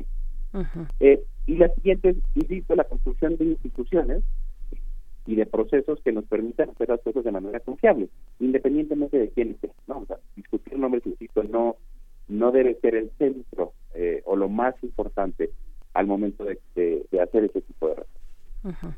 Y, vimos vimos por parte de diputados algún tipo de foro de reflexión, eh, si bien no una auditoría con los alcances que tú estás mencionando, Ricardo Alvarado, eh, sí algún tipo de reflexión respecto a pues que, nos dé argumentos para saber cómo es que se planeó, cómo se proyectó este recorte al INE, o, fue a, a rajatabla aquí sí. Eh, ahí creo que es una de las grandes fallas de este presupuesto es la opacidad con la que fue discutir, eh, pues, concretamente la opacidad con la que fueron armados los, los cambios al presupuesto, eh, sí, por el problema que teníamos eh, con, con, la Cámara de Diputados tomada y la dificultad de reunirse, pero lo cierto es que no sabemos qué tipo de discusiones hubo al interior de la Comisión de Presupuesto y Cuenta Pública. Eh, el dictamen quedó el, el mismo día que fue aprobado, eh, eh, es decir, la comisión se juntó, propuso cambios, se aceptaron y de ahí se pasó al pleno en esta sede alterna en Santa Fe y se aprobó en ese momento. Entonces, no hubo una discusión. La idea de, un órgano colegiado es que haya una discusión y pues por mecanismos de, parlamento abierto, pues lo mejor es que esa discusión sea pública y al hacerla pública lo que nos permite es que al haber un montón de luz en torno a esas decisiones, pues las, personas que lo toman estén obligadas a argumentar por qué tomaron ese tipo de decisiones. Y no, pues aquí no hubo nada de eso. Mi intuición puede estar equivocado porque insisto no, no tenemos pues no tenemos evidencia de cómo fue esa discusión mi intuición es eh, que establecieron una serie de prioridades no eh, las cuales se ven inmediatamente en el presupuesto con los aumentos con respecto a lo que propuso el presidente no la Secretaría del Bienestar en algunos programas sociales en algunos proyectos de infraestructura y empezaron a buscar de qué de dónde podían sacar ese dinero esos recursos adicionales.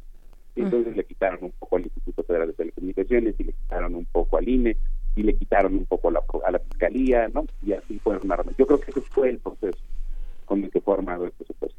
Claro, bien, pues ahí está esta reflexión que te agradecemos mucho, Ricardo Alvarado, profesor Ricardo Alvarado.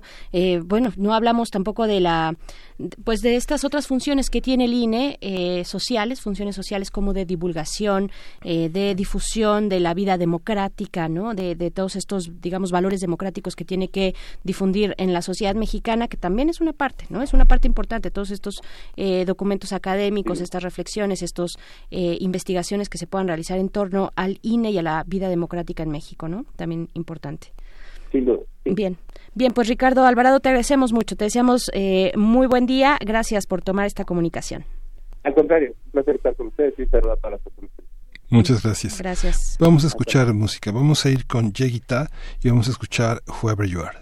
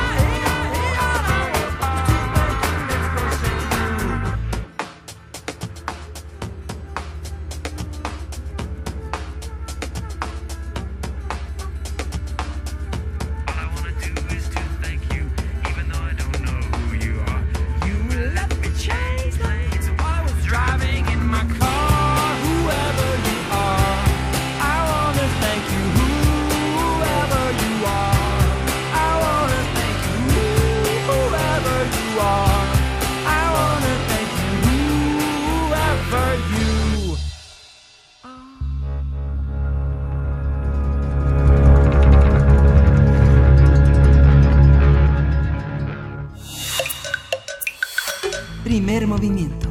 Hacemos comunidad. Nota Internacional.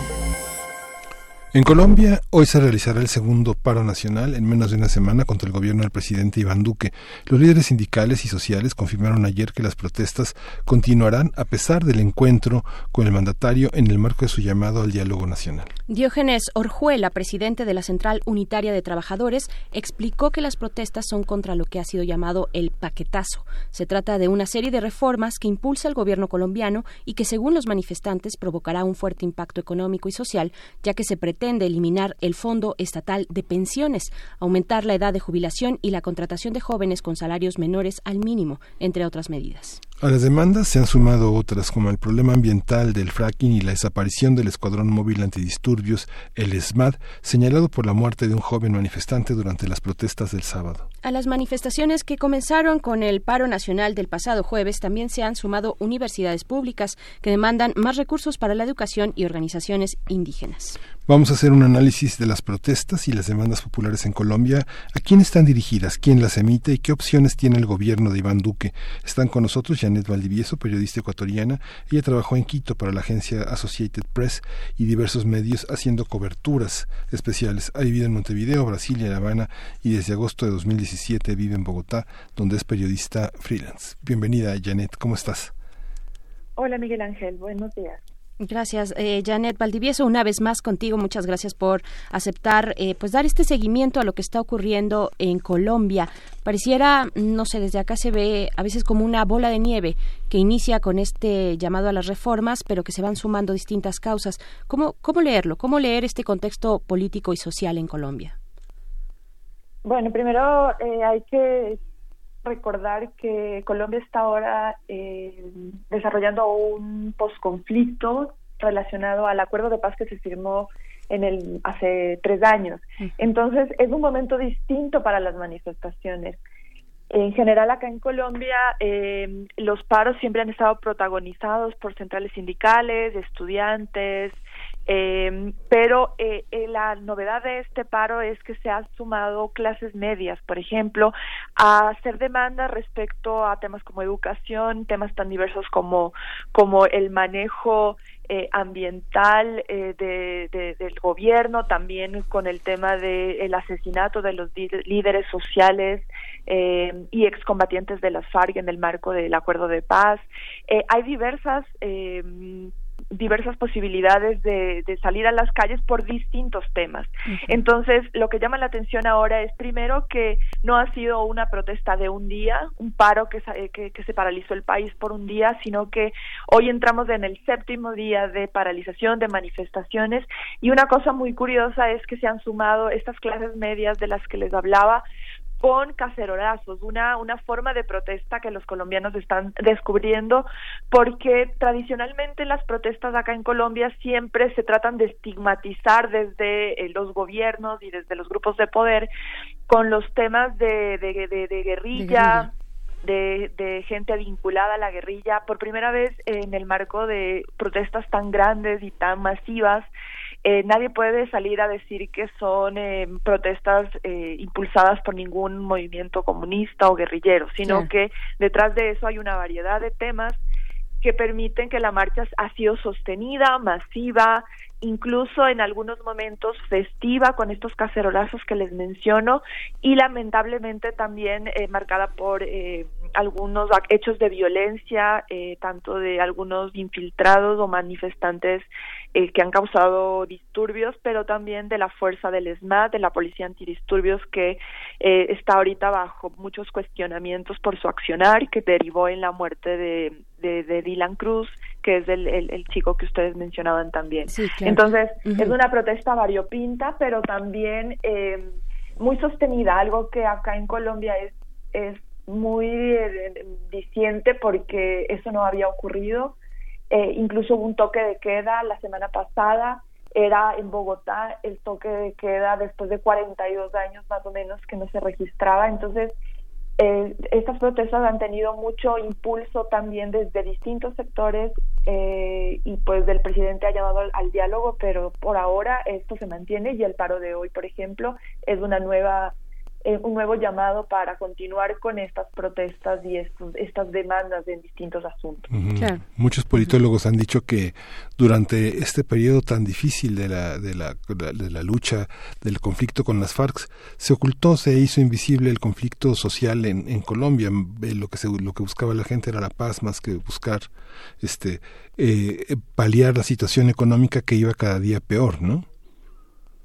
Pues sí, eso es lo que, lo que varios politólogos sí coinciden, es que el conflicto armado por mucho tiempo ocultó otro tipo de, demandas y de conflictos. Y desde la oficialidad siempre eh, la lógica de, respuesta eh, siempre era de una guerra, de un conflicto, de fuerzas militares eh, muy poderosas también pero eh, la sociedad civil ahora tiene un papel más preponderante y una vez que ya nadie puede echarle la culpa a las FARC de las cosas, el las FARC, el grupo más grande de, guerrilla, no es que no exista, no es que se han solucionado todos los problemas acá en Colombia respecto a temas de, violencia con grupos ilegales y narcotraficantes, pero digamos que em, eliminar de la discusión pública esos, eh, esa, esa, de la agenda sacar de la agenda el tema de las FARC ha permitido que la sociedad civil también eh, ponga en la agenda esos temas que son realmente importantes. Por ejemplo,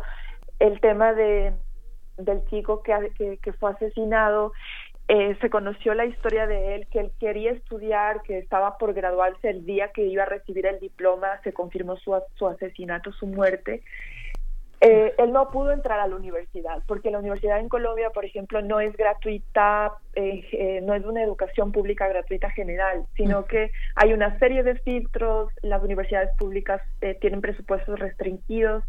Entonces, por ejemplo, este caso de la educación es muy disciente y hay muchos jóvenes que están en la calle precisamente por eso, porque si no entran a la universidad pública, gratuita, les toca asumir grandes deudas con un fondo acá de educación eh, y muchos se quejan de ese tipo de, prácticas, ¿no? Que para estudiar eh, necesitan endeudarse toda la vida y cuando salen a trabajar no encuentran un empleado decente.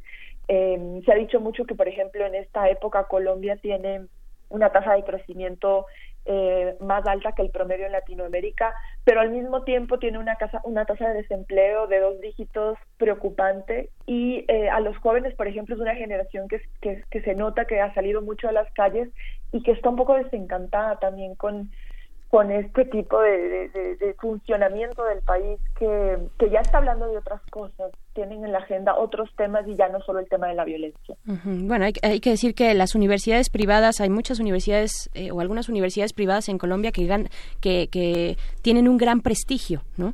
Pero no necesariamente la educación pública. ¿Es, es, cierto eso, eh, Janet?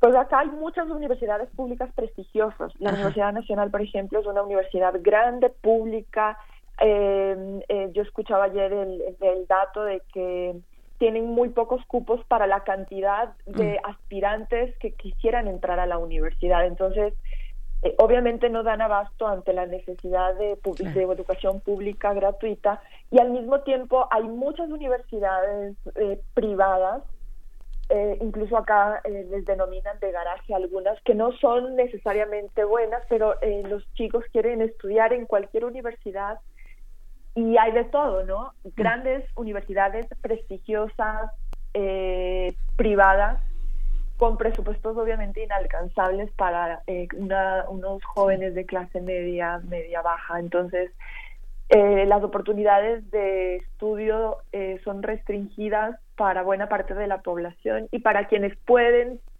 financiarse eso termina siendo una carga demasiado fuerte para salir a un mercado de trabajo que no permite tener un sueldo que, le, que represente todo el endeudamiento que, por ejemplo, tuvieron que mm, contratar para poder estudiar. Entonces, ese es un problema del que se quejan muchos estudiantes que han salido a las marchas y que, y que quieren que eso cambie y que están demandando que, que, que la educación esté en el centro de, de estas discusiones. claro, también, bueno, eh, junto con la educación está en lo general el plano de la desigualdad, ¿no? De la desigualdad de una Colombia, pues, eh, tan variopinta, de tantos eh, perfiles de comunidades, de regiones. ¿Cómo se inserta la desigualdad en esta, pues, es uno de los puntos o tal vez el punto importante o clave en estas en estas protestas? Pues eh, hay que decir que según eh, Oxfam, mm, la, organización que de vez en cuando publica estudios de desigualdad, Colombia es uno de los países más desiguales de la región. Eh, entonces, ese es un problema también que se siente acá en Colombia mucho. Hay mucha, hay grupos eh, muy poderosos, incluso personajes que están en la lista de los más ricos del planeta. Y al mismo tiempo hay una clase mm, rural, por ejemplo, en el campo, que todavía hay sectores de Colombia donde no tienen luz todo el día, donde no hay acueducto, donde los servicios básicos todavía no están, eh, las necesidades no están satisfechas completamente. Entonces, ese también es un, eh, un tema que abona a todo este malestar que existe y eso eh, son, son cifras que se han publicado en diversos estudios respecto a que Colombia es uno de los países más desiguales de la región. Iván Duque parece que ha postergado como el diálogo con las personas que podría realizar. Digamos, eh, se ha, tratado de hacer desde el gobierno eh, pensar en, a la opinión pública que es demasiado desorganizada y demasiado heterogénea las manifestaciones cuando evidentemente para muchos analistas son identificables los sectores con los que podría establecer un diálogo el tema de las pensiones el tema de los jóvenes el tema de las mujeres el tema el tema el, tema de la, de la informalidad en la economía no pues eh, sí, eh, si bien es cierto que hay muchos sectores y diversas, demandas, hay una mesa de, llamado al paro, entonces sí existe una, una organización detrás de este paro, hay eh, diversas organizaciones sindicales, estudiantiles, que están, que fueron organizando este paro y que además hicieron el llamado del primer paro del 21 de noviembre y del de hoy. Y a eso se han ido sumando otros sectores. Eh, lo que hemos visto también es que no necesariamente hay figuras políticas eh, a las que se les está eh, eh, identificando como líderes del paro, porque como que la organización misma ha buscado que esto sea más ciudadano y más desde organizaciones sociales, sindicales, campesinas, que de sectores políticos propiamente. Em, ayer justamente el presidente recibió a algunos, a algunos representantes de estas organizaciones no se llegó a ningún acuerdo. Eh, otras decidieron no acudir a esta a este primer diálogo eh, y pues el presidente tendría que seguir llamando a, al diálogo a sectores que son fácilmente identificables y poder llegar a algunos acuerdos. Entonces, hay varias propuesas de reforma tributaria, de reforma de pensiones que tienen que pasar por el Congreso y que son temas muy concretos con quién se podría negociar. Eh, ahí hay unos líderes que sin duda podrían aportar en la discusión de este tipo de reformas. Claro, y ya, ya como último comentario que te pedimos, Janet Valdivieso, y que agradecemos mucho esta conversación, es un poco regresar al inicio de, de, lo que apuntabas tú, porque es, es un hecho importante, es muy relevante que se esté viendo una sociedad eh, colombiana protagonista de estas manifestaciones, eh, una sociedad que sale en sus clases medias, que sale a la calle, que es, entiendo que es, no era algo, no es algo tan común, o incluso, vamos a ponerlo así, tan bien visto, ¿no? Eh, que la gente salir a la calle por esta cuestión de ser eh, vinculados o relacionados de alguna manera con, con episodios y grupos eh, pues que han sido tan polémicos como las guerrillas, ¿no? Eh, pero esto, esto pasa igual en otras ciudades, en otros departamentos fuera de Bogotá. Estoy pensando en Cali, por supuesto. ¿Cómo se ha expresado la manifestación en esos, en esos otros espacios y en esos otros pues, lugares de Colombia? Pues Bogotá, por ser la capital en un país totalmente centralizado del poder, eh, sigue siendo como la, la, ciudad más importante donde se aglutinan muchos sectores y demandas y, donde son más masivas. Pero llama mucho la atención que ciudades como Medellín, por ejemplo, la segunda ciudad del país y, que muchos la denominan como el bastión del, del uribismo en relación a, al expresidente Álvaro Uribe, También eh, ahí se ha visto una movilización permanente y masiva y para muchos sorprendente, ¿no? Porque eh, incluso eh, en las últimas elecciones eh, regionales el candidato del presidente Uribe no ganó y ganó otro otro candidato ante la sorpresa de muchas de muchas fuerzas políticas entonces en Medellín también la protesta ha sido masiva y muy representativa. Otras ciudades Cali la tercera ciudad del país donde también se ha visto cacerolazos masivos, eh, también hubo un episodio de confusión y de pánico eh, cuando se decretó un toque de queda también el, pasado jueves, donde hubo denuncias de intentos de saqueo, de eh, tratar de ingresar a, urbanizaciones por parte de, de encapuchados pero eso no pasó a mayores y fue una noche de pánico incluso acá en Bogotá que muchos sectores han dicho fue un pánico creado un poco exacerbado por rumores en las redes sociales, en, en WhatsApp, eh, pero también las manifestaciones públicas en la calle de gente de todas las clases sociales ha sido también muy eh, Incluso acá también vale mencionar que frente a la casa donde vive el presidente, de su casa privada, digamos, también que es en un barrio de clase media alta de Bogotá, también se apostaron masivamente eh, centenas de ciudadanos a, protestar con su cacerola. Entonces, esto cruza todas las clases sociales y hoy precisamente para, para el paro de previsto para este día ya se tienen noticias que en el sur del país, en la, en la, en la vía que conduce, por ejemplo, a, a Ecuador, que une con Ecuador, que es la vía panamericana, ya también existen protestas allá eh, y están bloqueando esta vía, esta carretera muy importante que une los dos países.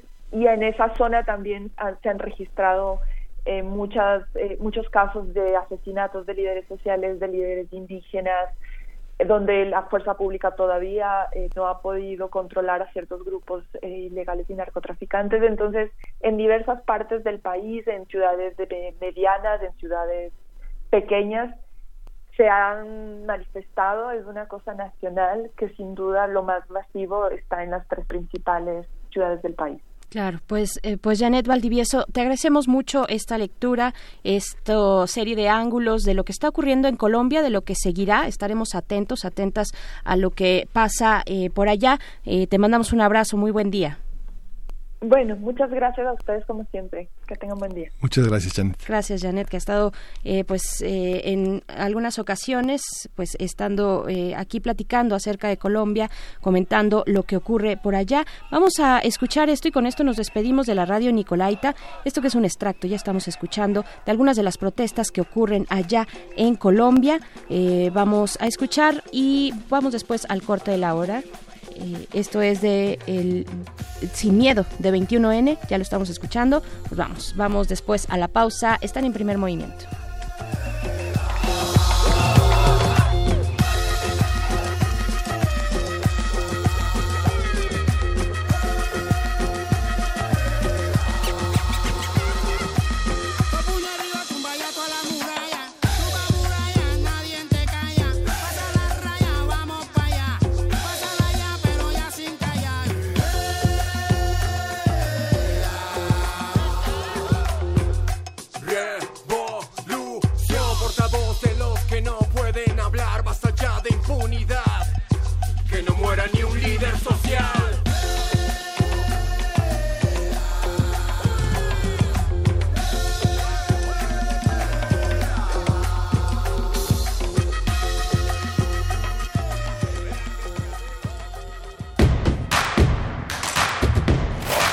En redes sociales. Encuéntranos en Facebook como Primer Movimiento y en Twitter como arroba PMovimiento. Hagamos comunidad.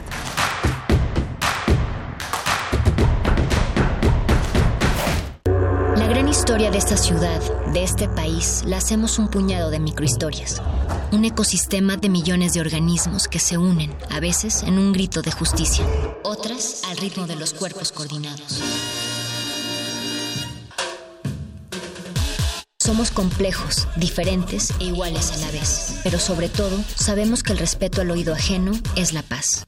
Manifiesto. Cada cuerpo es una revolución. Miércoles 21 horas. Por resistencia modulada. 96.1 de FM. Experiencia sonora. ¿Iniciaste a beber con tus amigas como si fuera un juego y después llegó la embriaguez? ¿Ahora tienes poco control? Sin recordar todo lo que pasó el día anterior, puedes estar padeciendo una terrible enfermedad. Mayor información al 5705-5802. Lada sin costo 800-561-3368. La Ciudad de México tiene una nueva ley de participación ciudadana. Conviértela en tu herramienta de decisión. Más recursos para el presupuesto participativo. Opinión sobre las determinaciones de la jefatura de gobierno y de tu alcaldía. Decisión sobre la permanencia en el cargo de personas electas. Más información en www.ism.mx. Son tus derechos. Ejércelos con tu opinión y voto. Con participación todo funciona. Instituto Electoral Ciudad de México. El telón acústico vuelve a levantarse en el tablado del cuadrante radiofónico para que las voces histriónicas repitan las mejores historias de un escenario invisible. Radio UNAM te invita a reescuchar los mejores radioteatros de su fonoteca en el programa Aventuras Soníricas, dirigidas por Eduardo Ruiz Aviñón, con textos de Elena Garro, Carlos Olmos, Vicente Quirarte, Roberto Coria, Frederick Durrenmatt, Edgar Allan Poe, Mary Shelley, William Polidori, H.P. Lovecraft, Bram Stoker, Samuel Beckett, Jack London, Herman Melville, entre otros. Todos los sábados a las 20 horas por el 96.1 de FM, Radio UNAM, Experiencia Sonora. La educación, según mi punto de vista, es el derecho social por excelencia. ¿Son los derechos humanos compatibles con el neoliberalismo económico? Lo que se quiere es una fiscalía que persiga al Ejecutivo. La acción de inconstitucionalidad y la controversia de constitucionalidad son promovidas normalmente por actores políticos. Precisamente la manera de prevenir es fomentando la igualdad de género. Conocer y defender nuestros derechos es responsabilidad de cada uno. Las voces de los expertos se dan cita en donde la cultura de la legalidad es la meta de cada día. Derecho a debate, temporada, 3. Todos los martes a las 16 horas por el 96.1 de FM. Conduce Diego Guerrero. Te esperamos para continuar en la construcción del Estado de Derecho, porque en la cultura de la legalidad participamos todos. Radio UNAM, Experiencia Sonora.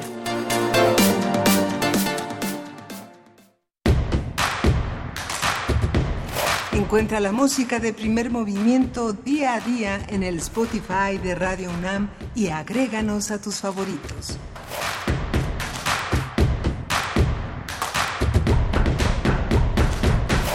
Ya regresamos, estamos en primer movimiento, transmitiendo a través del 96.1 de FM, totalmente en vivo desde Radio UNAM, aquí en Adolfo Prieto 133, Colonia del Valle, en la Ciudad de México. Cuando son las nueve con cuatro minutos, pues damos inicio a esta tercera hora de transmisión, Miguel Ángel Quemain. Buenos días para todos nuestros radioescuchas. Gracias por sintonizarnos. Estamos aquí en primer movimiento en esta Ciudad de México llena de cosas, llena de... Tomen sus precauciones porque el sur de la ciudad va a estar bloqueado a partir de esta hora por organizaciones de tianguistas. 200 grupos de tianguistas van a estar eh, ocupando los principales cruces de, del sur de la ciudad para manifestarse en contra de Manuel Negrete, eh, el, exfutbolista que ahora ocupa la alcaldía de Coyoacán y que tiene, tiene, tiene varios problemas que resolver en torno al tema del ambulantaje en esa alcaldía. Así es, y con respecto a lo que hemos visto, bueno, en la hora anterior que estuvimos conversando con Janet Valdivieso, periodista eh, en Colombia, en, en Bogotá, sobre la situación precisamente de allá. Dice Refrancito en redes sociales, le mandamos un saludo, dice buen día, increíblemente la mayoría de nuestros problemas globales están en nuestras vidas y ojo todo el tiempo, son fácilmente identificables y actúan con toda libertad y nosotros los alimentamos. Lo que se pretende destruir a nivel mundial es el bienestar social. Viva Colombia, nos dice Refrancito, pues ahí están nuestras redes sociales, arroba PMovimiento en Twitter, así nos encuentran Primer Movimiento UNAM en Facebook y pues vamos a tener eh, la siguiente hora con una mesa, nuestra mesa del día, para hablar del impeachment de este proceso de juicio eh, político a Donald Trump, su cobertura mediática, qué ha significado eh, digamos, a nivel de los medios, qué es lo que, cuáles son las versiones y las visiones de este momento importante para la presidencia y quien detenta la presidencia en los Estados Unidos. Vamos a conversarlo con Andreu Espasa, quien es investigador del Instituto de Investigaciones Históricas de la UNAM, y también con el doctor Eduardo González, profesor de Relaciones Internacionales en el TEC de Monterrey, Campus Guadalajara. Pero antes, antes, eh, como siempre, vámonos, si todo está listo, con la poesía necesaria. Todo está listo. Listo, todo listo. Primer movimiento. Hacemos comunidad. Es hora de poesía necesaria.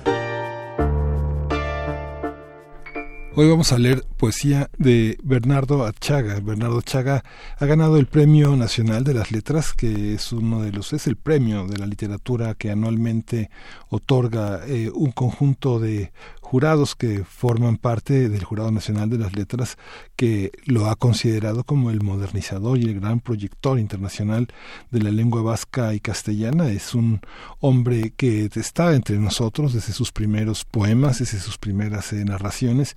Él publicó Oabacoa, una de las grandes obras de la lengua vasca, aunque hay unos eh, escritores que lo preceden. Eh, Achaga, con su modestia, reconoce siempre la gran tradición de estos hombres que le dan sentido también a la lengua.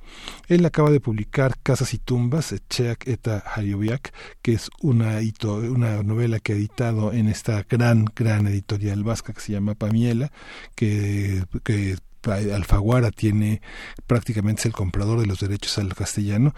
Es una novela que aparecerá ya en breve, será un lanzamiento de fin de año que se presentará en febrero que es la última novela que eh, dice Achaga que escribirá después de 47 años de travesía.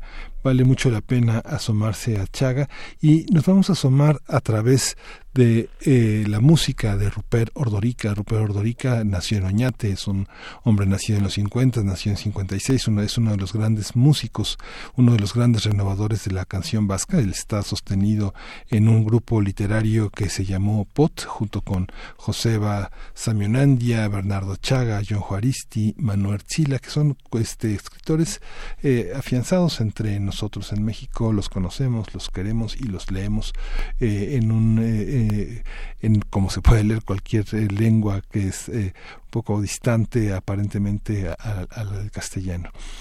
El poema que se llama Poema de invierno es el que voy a leer antes de la canción de Rupert Ordorica. Dice así fue como acabó el undécimo mes, noviembre, con el canto de las ocas salvajes que marchaban hacia el sur, y tú miraste hacia aquel cielo para decir si tuviera alas, también yo me esforzaría en busca de nuevas tierras. También yo levantaría mi campamento en una playa llena de banderas amarillas.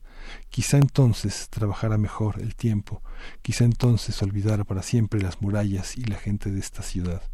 Y recuerda, yo solo te hice una pregunta. ¿Por qué somos tan infelices? De morir un mes más tarde habría visto nieve en nuestro jardín. Seguíamos hablando cuando los oscuros ángeles que se lo llevaron se llevaron también la tarde. Así fue como acabó el undécimo mes, noviembre, con el canto de las ocas salvajes que marchaban hacia el sur.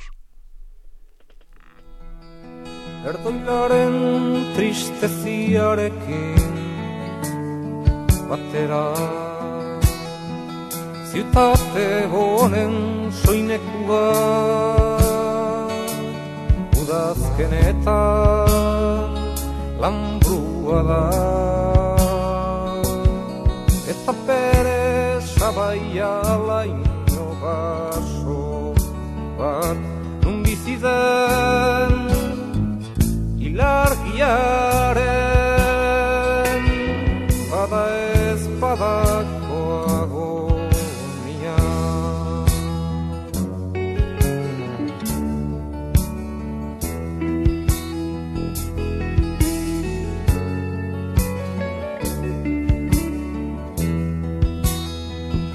kalatxorien abieskalen zakela Eta zukalde proletarioen argi urdinskak Eta murrainera doiaren begi gauero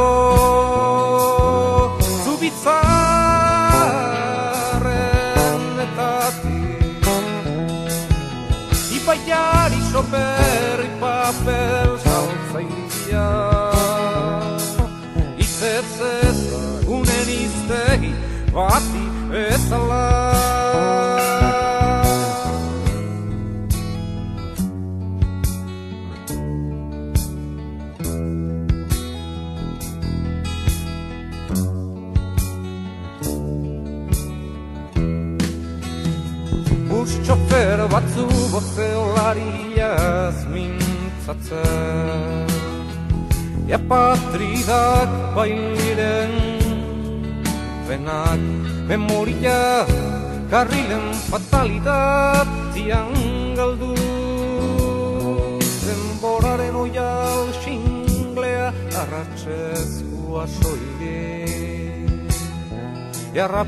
zabaldaren nostalgia kantoietan eta arutzago poskorra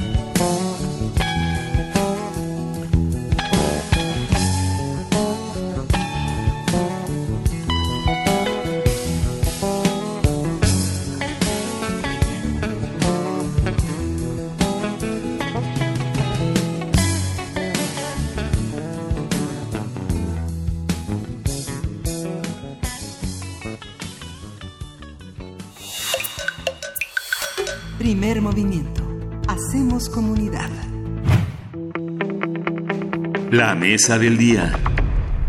El Comité Judicial de la Cámara de Representantes de Estados Unidos celebrará el próximo 4 de diciembre su primera audiencia sobre el proceso de juicio político contra el presidente Donald Trump, luego que el pasado jueves los legisladores que encabezan el impeachment contra el mandatario finalizaron la primera fase y escucharon el testimonio de dos testigos claves.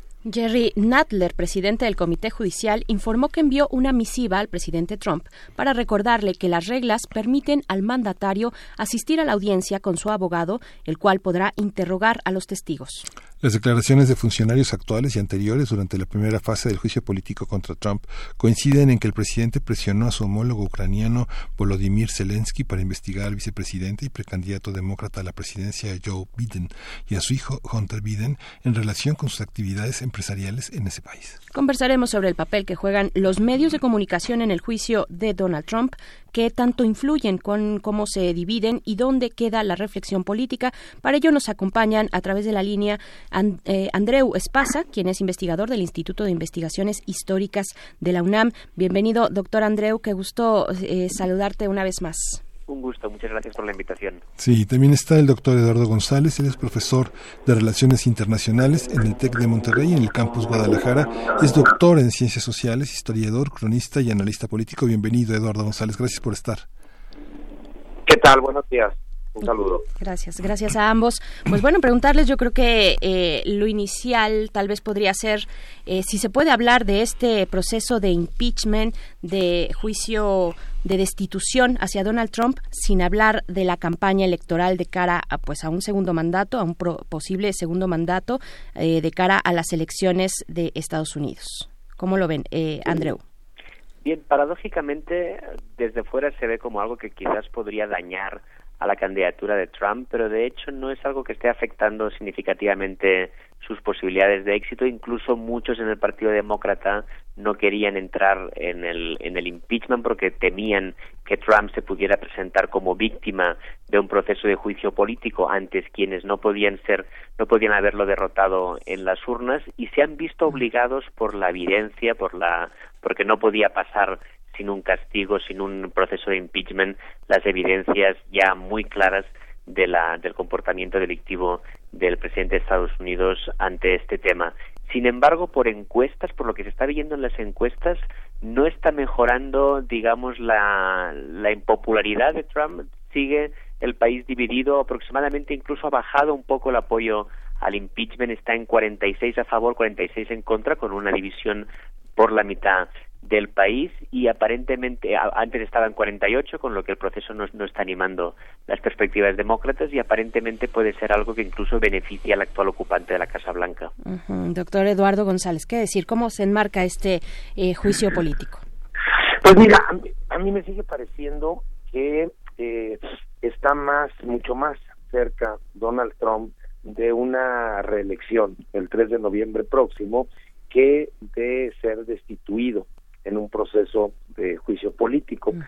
Creo que eh, sí procederá la primera etapa, que es en la Cámara de Representantes, donde pues el dominio de demócratas es evidente, pero que una vez que eso pase a la instancia definitiva en la Cámara de Senadores, pues la mayoría republicana lo echará para atrás.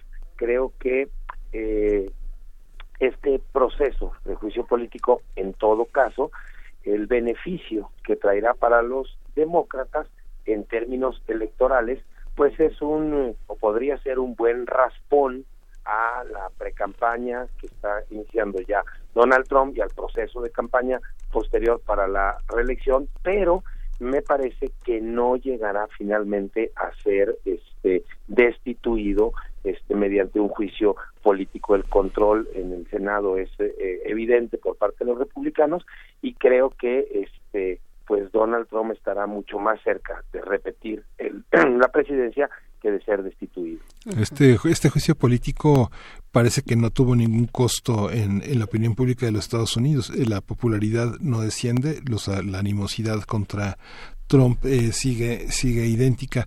¿Cuáles son los estragos de este impeachment eh, hacia el interior de Estados Unidos y hacia afuera? Eh, para, es para ambos. La pregunta, quien quiera, Andreu. Sí, Andreu.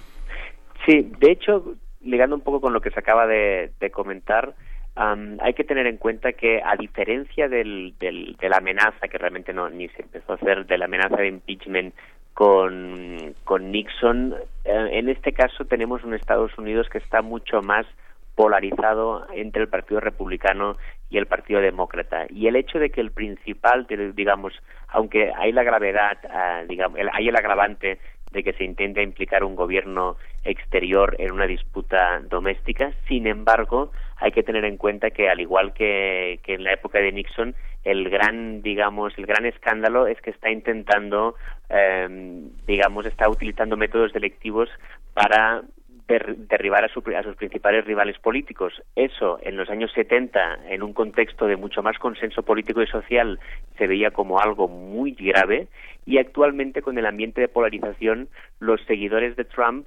admiten muchos de ellos admiten que el presidente ha sido culpable, lo consideran algo que ha sido una, gran estupidez, pero no lo ven como un escándalo porque están metidos en una dinámica de guerra entre partidos y por lo tanto les parece un asunto menor. Y creo que esta diferencia histórica hay que tenerla muy en cuenta para ver que efectivamente, como se comentaba antes, con la mayoría republicana en el Senado, no va a haber, no, no, no, muy difícilmente puede haber un impeachment, pero además con este partido republicano, que es un partido republicano mucho más atrincherado que en el pasado.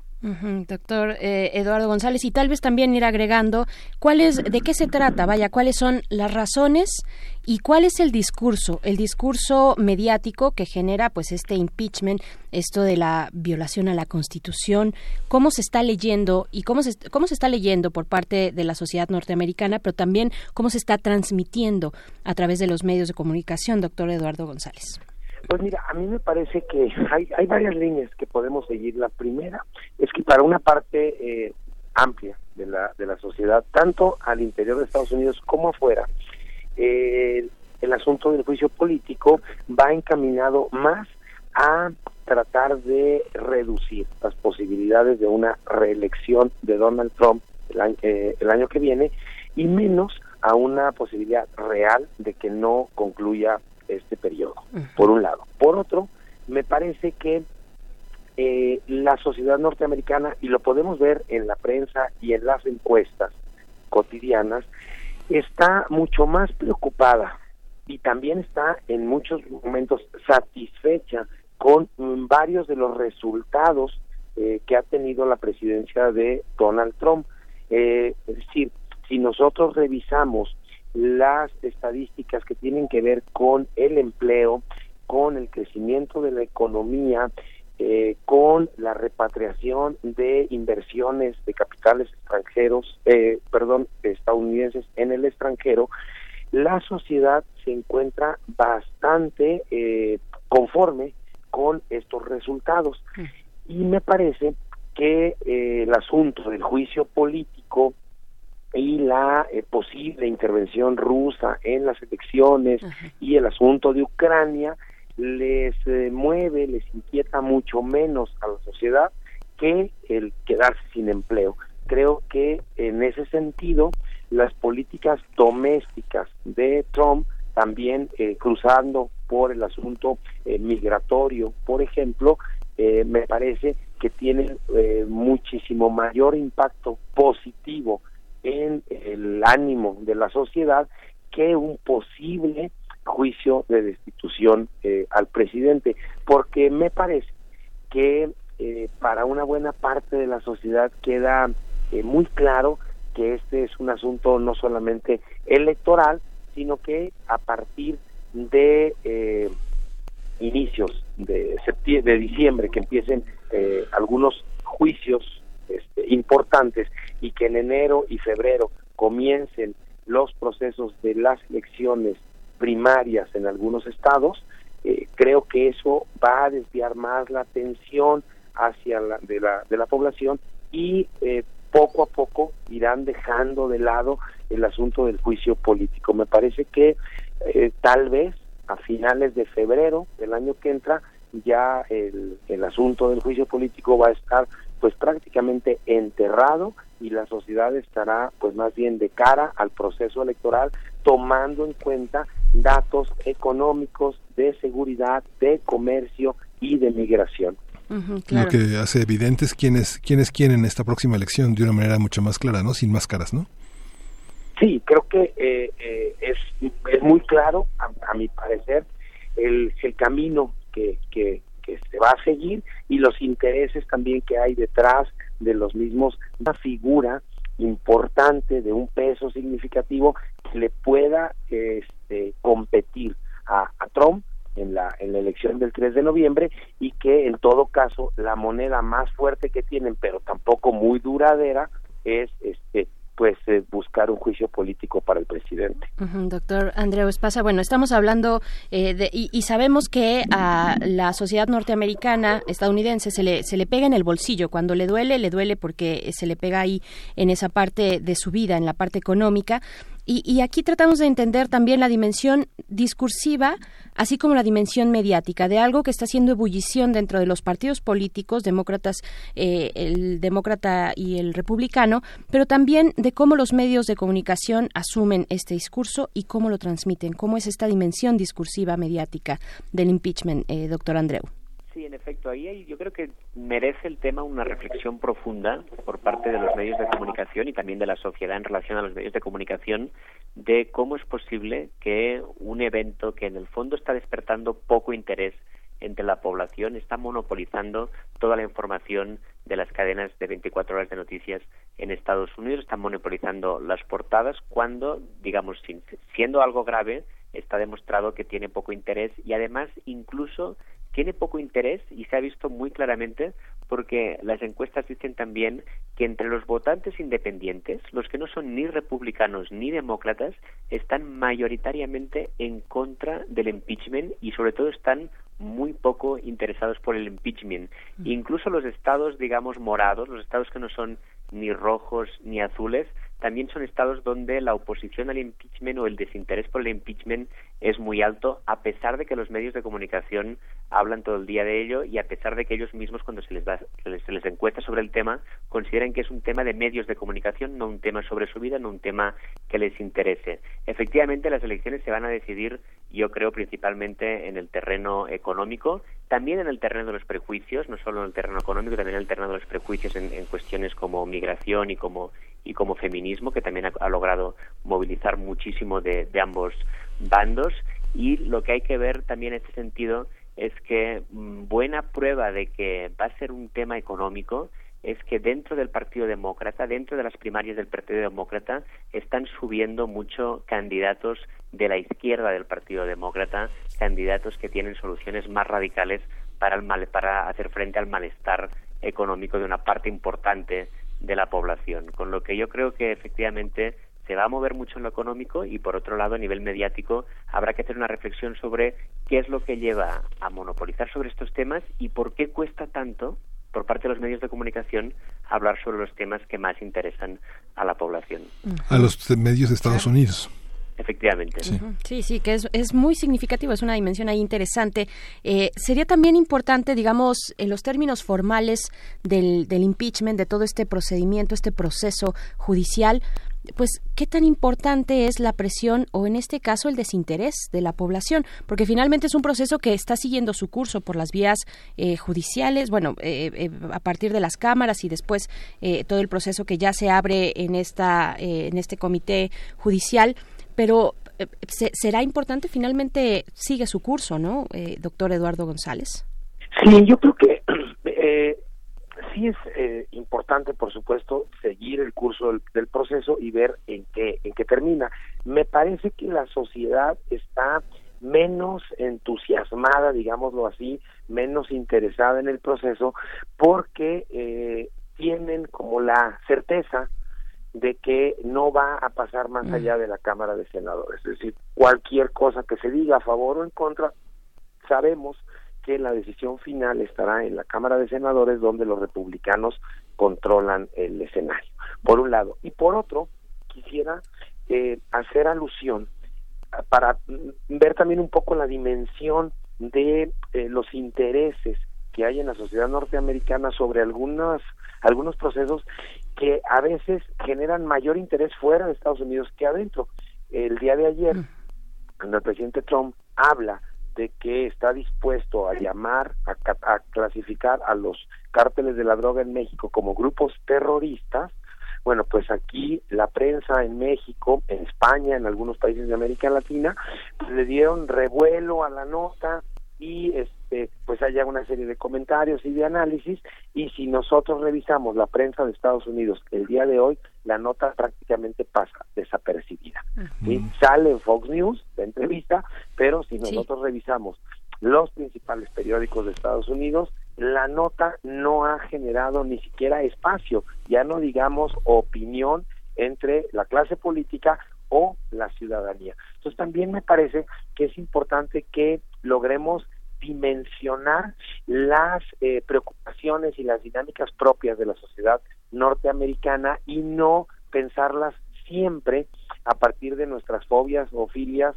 extranjeras en relación a Estados Unidos. Bien mencionabas que en tanto a la sociedad norteamericana no le pegue en el bolsillo cualquiera de las decisiones de los gobiernos, pues estará mucho más conforme. Y en ese sentido, pues hay que recordar que desde que Trump llegó a la presidencia, la economía de Estados Unidos pues ha mantenido un crecimiento por arriba del 2% anual y ha generado alrededor de 6 millones de empleos, lo cual pues tiene eh, bastante satisfecha a una amplia parte de la, de la población en Estados Unidos. Guerra comercial con China de por medio, ¿no? Si, si lo pensáramos esto como un juego de ajedrez, eh, pensaríamos, podríamos decir que los demócratas erraron una vez más, digo, tal vez es muy pronto para decirlo porque este proceso está en curso, pero que de alguna manera erraron este, este movimiento, eh, esta jugada, digámoslo así, no supieron leer lo que mueve tal vez, no sé si la indignación o la preocupación de la sociedad norteamericana. Eh, ¿Cómo podríamos leerlo, Andrew Espas? Yo creo que la, la lectura que podemos hacer, o una de las lecturas que podemos hacer, es que los demócratas tampoco tienen ahorita otra otra este ficha que mover. Es decir pareciera que en este eh, eh, tablero de ajedrez pues lo único que tienen es un caballo y que con el caballo van a poder este o van a tratar de atacar lo más que se pueda a la figura del rey. Me parece que un caballo solitario en el tablero de ajedrez pues no les va a dar la posibilidad de un jaque mate. En todo caso solo un jaque pero sabemos que la decisión final está en el Senado. Se requiere de un alfil, por lo menos, pues, para hacer por el lo menos, así es, y en este momento me parece que los demócratas no lo tienen. Ajá, un, caballo y un alfil, me, me gusta. Eh, pues, pues bueno, ¿cómo, ¿cómo lo es, Miguel Ángel? Pues lo que también está en, en, el medio es esta idea de, de, de Donald Trump de que se trata de un golpe de Estado, pero también de un teatro, ¿no? En el que la confrontación con los medios eh, periodísticos nacionales ha sido como una característica, ¿no? Como bien decía, como bien decía el, doctor Eduardo González, pues eh, está ausente en la prensa norteamericana. Solo el Washington Post le dedica una parte en su, en, una, le dedica dos columnas hoy en el, en la edición de hoy y, y pues no es tan significativa. En realidad habla de las consecuencias económicas de, de este juicio, ¿no? Claro, ¿y qué nos dice eso de la línea editorial de los medios, de, los, de estos grandes medios masivos en, en Estados Unidos, ¿no, eh, Eduardo González?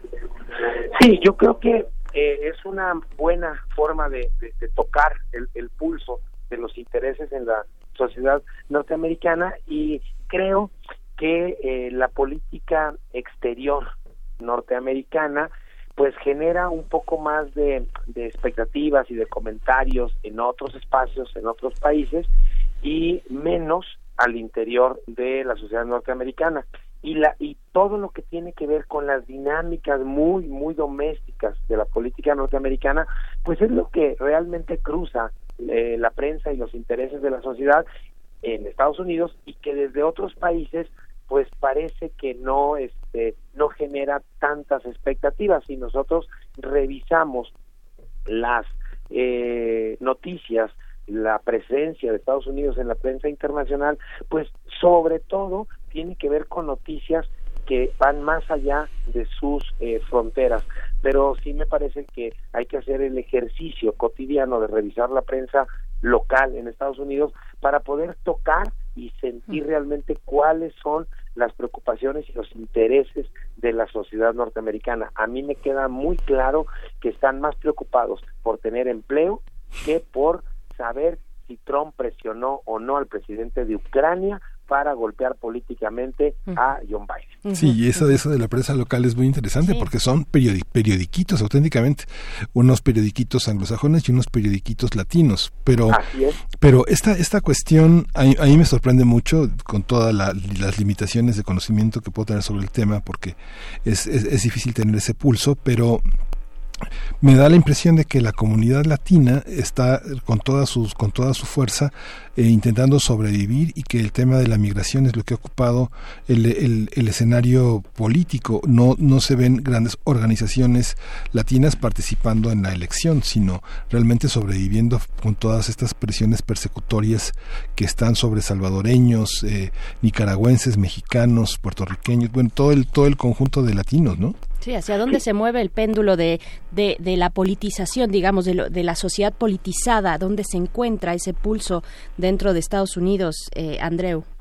Sí, la, bueno, la comunidad latina es una comunidad que, a diferencia, digamos, de la, de la afroamericana, no tiene el nivel de solidez institucional propia y además tampoco tiene el carácter monolítico que tiene la afroamericana en relación al voto, que en este que llegan al 90% de, de voto demócrata, aunque en una mayoría votan demócrata. Y en relación también a lo que se comentó antes sobre la estrategia demócrata, me gustaría aportar un par de matices.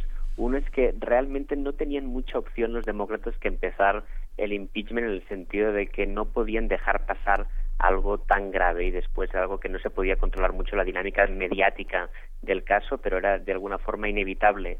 Y la otra cosa que tenemos que tener muy en cuenta cuando pensamos en los demócratas es que no son partidos como los conocemos aquí o como en Europa, no son partidos realmente muy sólidos, son partidos muy plurales, son más plataformas que partidos, muchas veces están muy divididos, como es el caso actualmente de las primarias demócratas, que tienen muchísimos candidatos, hay una división importante además entre candidatos de centro y candidatos de, de izquierda, están subiendo últimamente algo Warren y Sanders en las encuestas e incluso se está hablando, se está rumoreando que entre Obama a apoyar a los centristas para evitar lo que se considera una toma del partido por parte de la izquierda. Estamos en un contexto polarizado en Estados Unidos y también dentro del Partido Demócrata, lo que impide que tengan una estrategia muy clara en relación al impeachment o en relación a la oposición a Trump claro, y también, y hablando de la política, eh, esto que se teje a ras de piso, pues es precisamente, tengo entendido, igual con las grandes lagunas que, que también pueda tener, eh, que, que, es esa la política que impacta en la sociedad norteamericana, esa política cotidiana, ¿no? Esa política muy cercana, muy del vecino, muy eh, de, de, la comunidad, muy, muy local, ¿no? Eduardo González. Y además una política local que está eh, íntimamente relacionada con la actividad económica. Mm. y pues nos puede gustar o no la presidencia de Donald Trump y la relación que establece con otros países y las presiones que ejerce con otros países, sobre todo con, con México, pero eh, pues la realidad es que en los últimos tres años, pues la economía norteamericana ha mostrado una mejor cara de la que venía este, mostrando y que eso a mí me parece que este, se verá reflejado en el apoyo electoral que pueda tener Trump durante el año que viene. Andreu, también esta cuestión hay un factor importante que tiene que ver con Trump, pero indirectamente, que es la política de la Reserva Federal, que sorprendentemente hacía muchísimos años que no se veía algo así desde la Casa Blanca se ha presionado abiertamente de una forma muy fuerte a Jeremy Powell para que adoptara políticas de, digamos, decisiones de política monetaria favorables a un interés a corto platista para favorecer la reelección de Trump. Y eso puede jugar un papel a pesar de la discutible, pero se, digamos, supuesta eh, degradación de la autonomía del Banco Central en el contexto político estadounidense. Bien, pues, pues ya estamos eh, muy cerca del final de esta conversación y a mí me gustaría preguntarles, pues, eh, ¿cómo, ¿qué podemos esperar? ¿no? ¿Qué podemos esperar en los próximos días, las próximas semanas? Eh, ¿Cómo se irá decantando pues esto, esto que está ocurriendo? ¿Cuáles son los retos que enfrenta el partido, el partido demócrata, sobre todo, ¿no? que es quien está impulsando este proceso de impeachment, doctor Eduardo González? Pues yo creo que seguirá este el camino similar al que ha este, se ha recorrido hasta el día de, hoy, es decir, pues estarán echando al asador toda la carne que les queda. Yo estoy este, al día de hoy eh, convencido de eh, que el Partido Demócrata no tiene una figura importante para arrebatarle la presidencia a Donald Trump. Estoy convencido de que al día de hoy hay muchísimo más posibilidades de que Trump vuelva a repetir en la Casa Blanca a que se lleve a cabo eh, una destitución por juicio político. Pero sí me parece que eh, tampoco es un asunto como en automático, en donde simplemente los senadores esperarán eh, levantar la mano para decir, bueno, eso no procede. Creo que al final de la discusión los senadores eh, republicanos, pues también junto con el partido, pues cederán en algunos espacios políticos a la presión demócrata, pero desde luego esta posición jamás será la de la presidencia de Estados Unidos. Decíamos que el próximo 4 de diciembre se va a celebrar la primera audiencia ya en el Comité Judicial de la Cámara de Representantes de Estados Unidos. Estará ahí la defensa de Donald Trump, pero es casi imposible que veamos ahí a Donald Trump, ¿no? Que también puede aparecer, Andreu.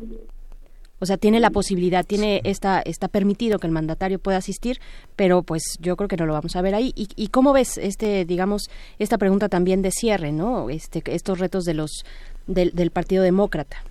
Sí, él ha abierto la posibilidad de ir. El propio Trump ha amagado con la posibilidad de presentarse. Incluso también hay una, una decisión del Tribunal Supremo obligando a los asesores de Trump a, ir a declararse si son citados.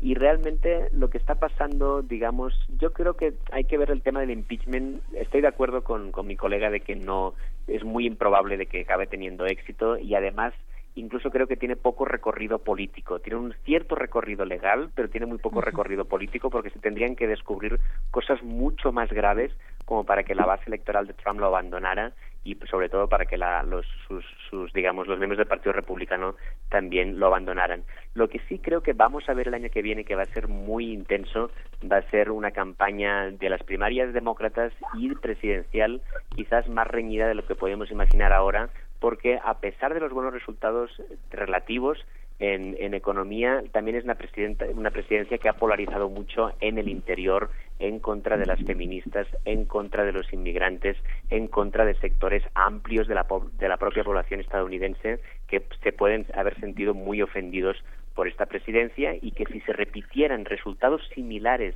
a los de las midterm, lo tendría muy difícil Trump para reelegirse.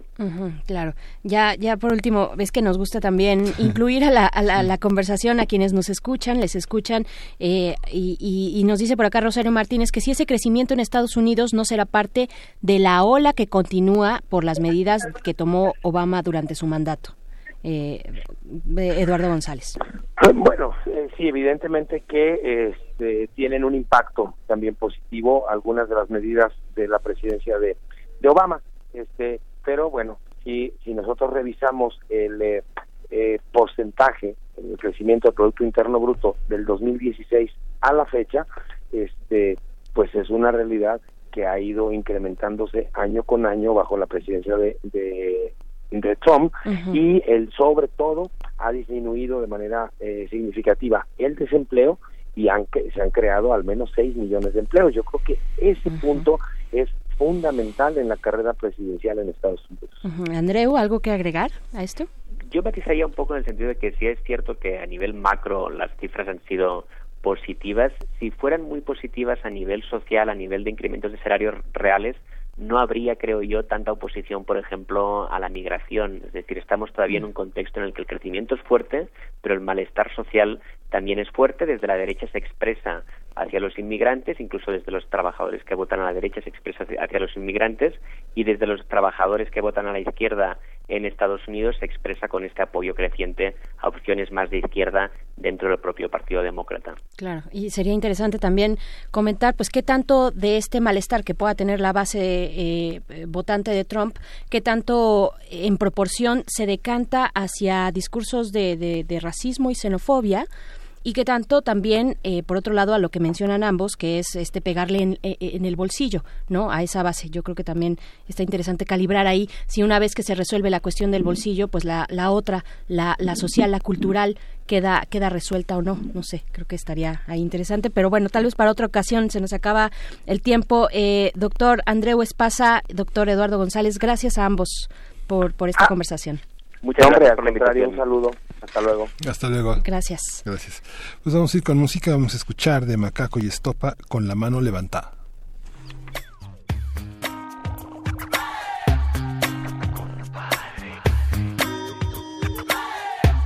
Con la mano levanta, al pasado le digo adiós y el futuro que vendrá. Dicen que pende de un hilo y el presente aquí contigo, mano a mano Oye mi hermano, disfruta el camino.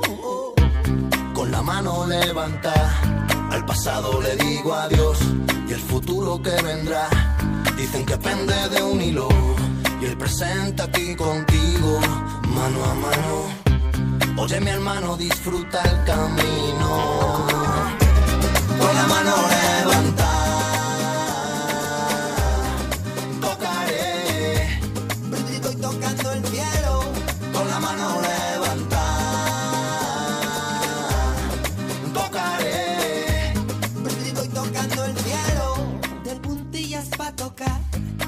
subiendo un escalón, escribiendo otra canción, de escaleras al cielo.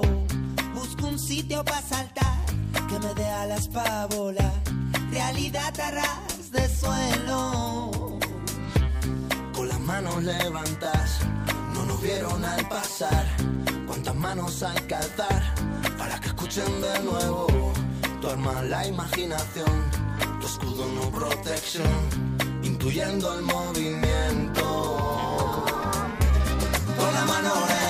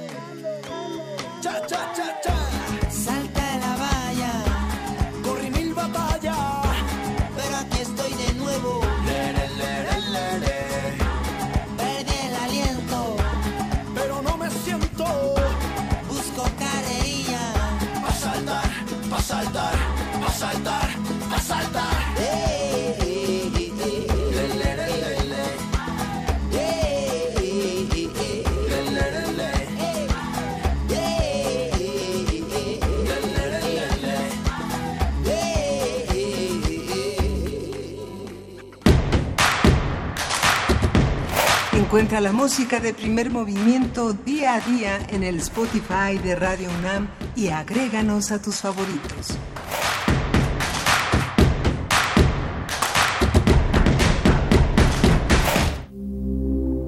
Química entre nosotros.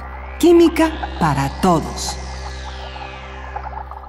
Bien, pues iniciamos esta sección que le hemos dedicado a los 150 años de la tabla periódica de elementos a cargo del doctor Plinio Sosa, quien es académico de tiempo completo de la Facultad de Química.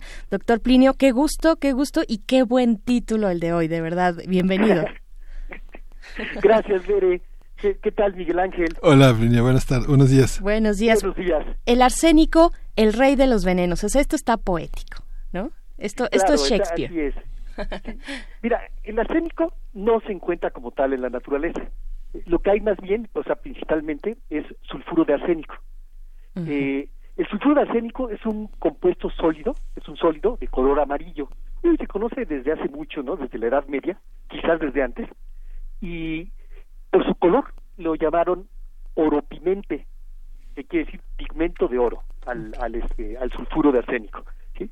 Pero para obtener el arsénico elemental, pues ahí hay que pedirle, como siempre, ayuda a la química. ¿sí?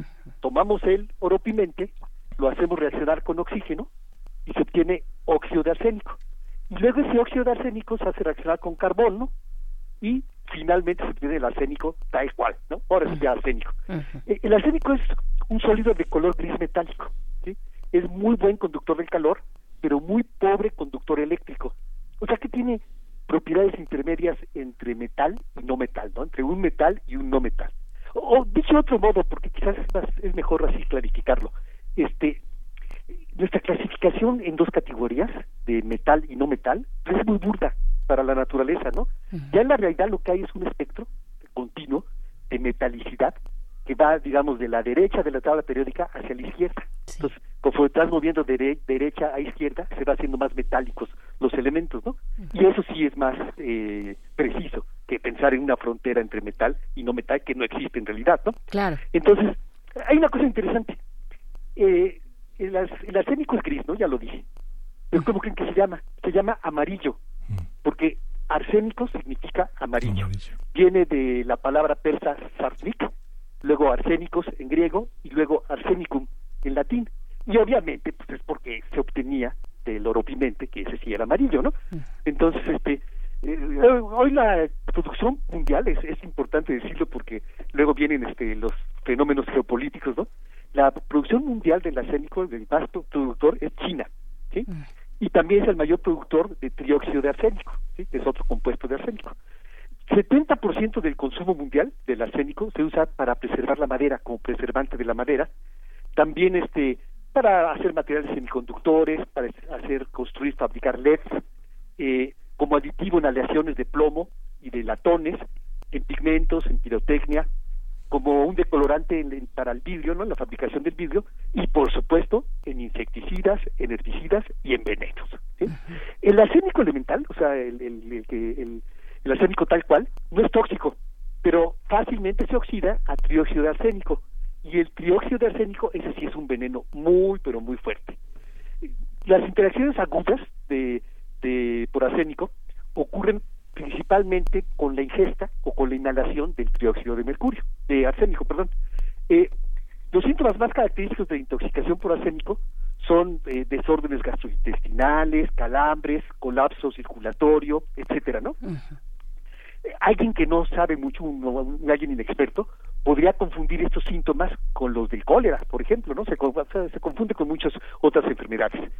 El arsénico es un elemento blando, ¿sí? En el sentido de que sus electrones están poco atraídos por el núcleo y se une fácilmente por eso al azufre, el cual se encuentra en varios aminoácidos que conforman las proteínas. Esta interacción modifica la estructura de las proteínas y por lo tanto sus funciones. ¿sí? De ahí viene pues el envenenamiento, ¿no? Entonces, pero miren, esa capacidad, ¿no? Para hacer desaparecer este familiares ricos, tíos, abuelos, este, Sucesores al trono. monarcas y hasta papas, ¿sí? este, del dióxido de arsénico, hizo que se le conociera como el polvo de las herencias, ¿no? Un Ah. polvito para conseguirse una herencia, ese era el trióxido de eh, arsénico. Y bueno, se convirtió en el veneno por excelencia, ¿no? Debido a tres, tres razones. Uno, es muy fácil de incorporar en los alimentos y en las bebidas y pasar desapercibido porque es incoloro, insípido e inodoro. Entonces no se detecta, la lengua no lo, el gusto no lo alcanza a detectar. Es este es difícil distinguir los síntomas de, de la intoxicación por arsénico de las de otras enfermedades, ¿no? Entonces, pues, pues, hay síntomas, pero no sabe que es envenenamiento. Y durante mucho tiempo fue prácticamente imposible detectarlo en el cuerpo humano. Eh, pero otra vez, la química vino al rescate. En 1836, el químico inglés James Marsh, a él se le ocurrió una manera de detectar el arsénico. Y era, era lo siguiente, hacía reaccionar la muestra biológica con hidrógeno y entonces obtenía arsina. La arsina es una sustancia muy parecida al amoníaco, es gaseosa y este esta se quemaba, ¿sí? Es decir, se hacía reaccionar con oxígeno, el oxígeno del aire y voilà, ¿no? Se obtenía en el fondo del tubito de ensayo una pequeña mancha oscura que era precisamente arsénico, arsénico elemental. Entonces, esta prueba fue fantástica porque era muy, muy sensible, capaz de detectar cantidades pequeñísimas, ¿no? del orden de 0.02 miligramos. O sea que si había 0.02 miligramos en la muestra biológica, lo alcanzaba a detectar esta prueba. ¿sí? Obviamente, actualmente, en la actualidad, pues se tienen otros métodos, ¿no? Ya varios métodos tenemos para detectar arsénico, tenemos instrumentos, tenemos muchas maneras de hacerlo, inclusive con mayor precisión que los 0.02 miligramos de la prueba de marcha. Pero lo que sí es un hecho es que gracias a la prueba de Marsh, el arsénico dejó de ser y para siempre el rey de los venenos.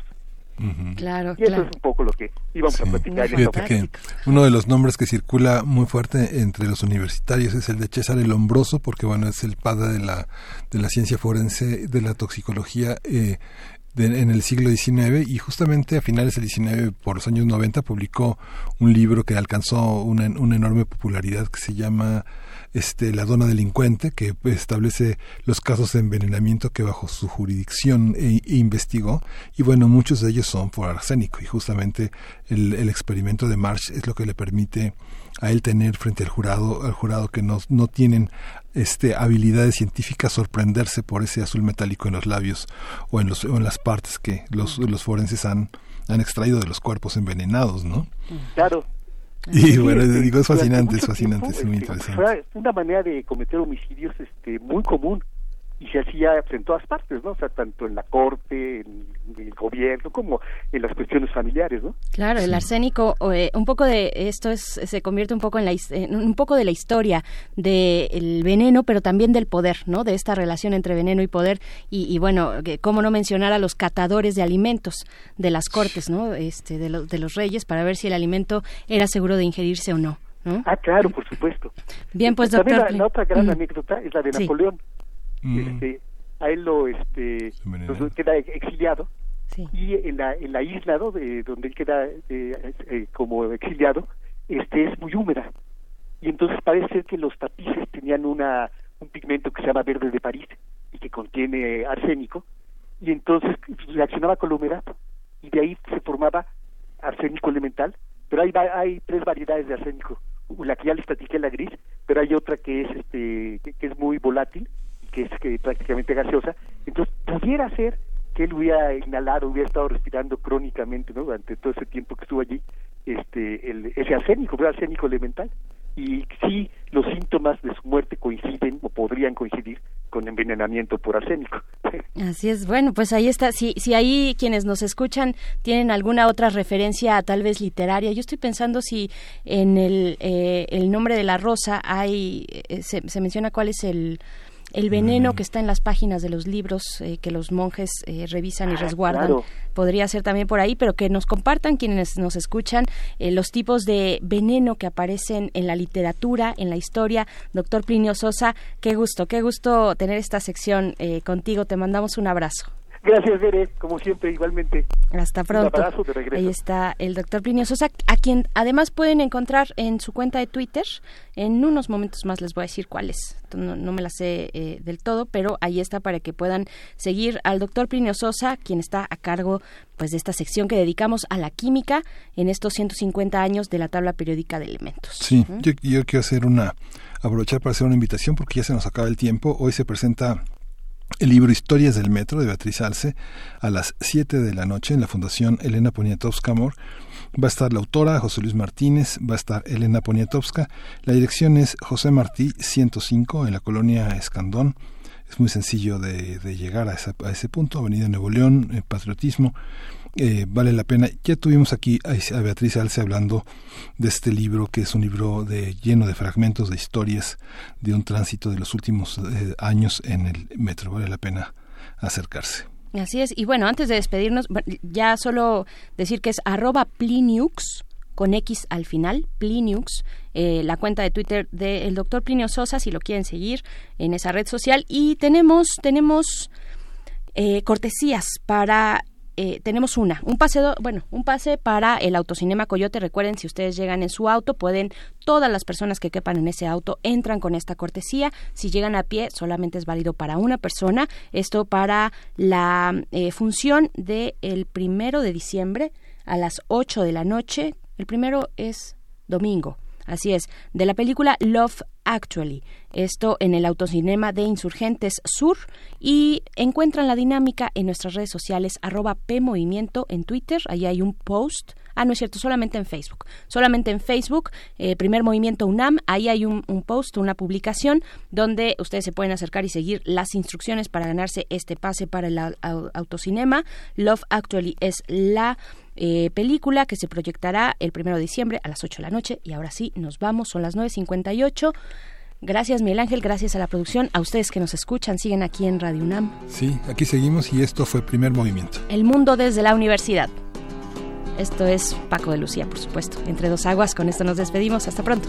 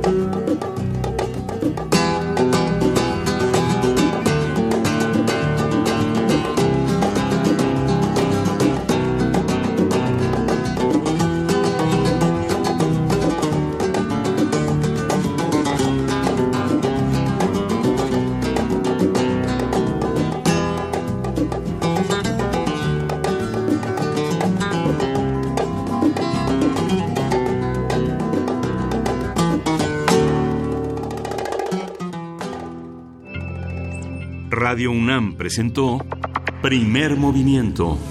El mundo desde la universidad.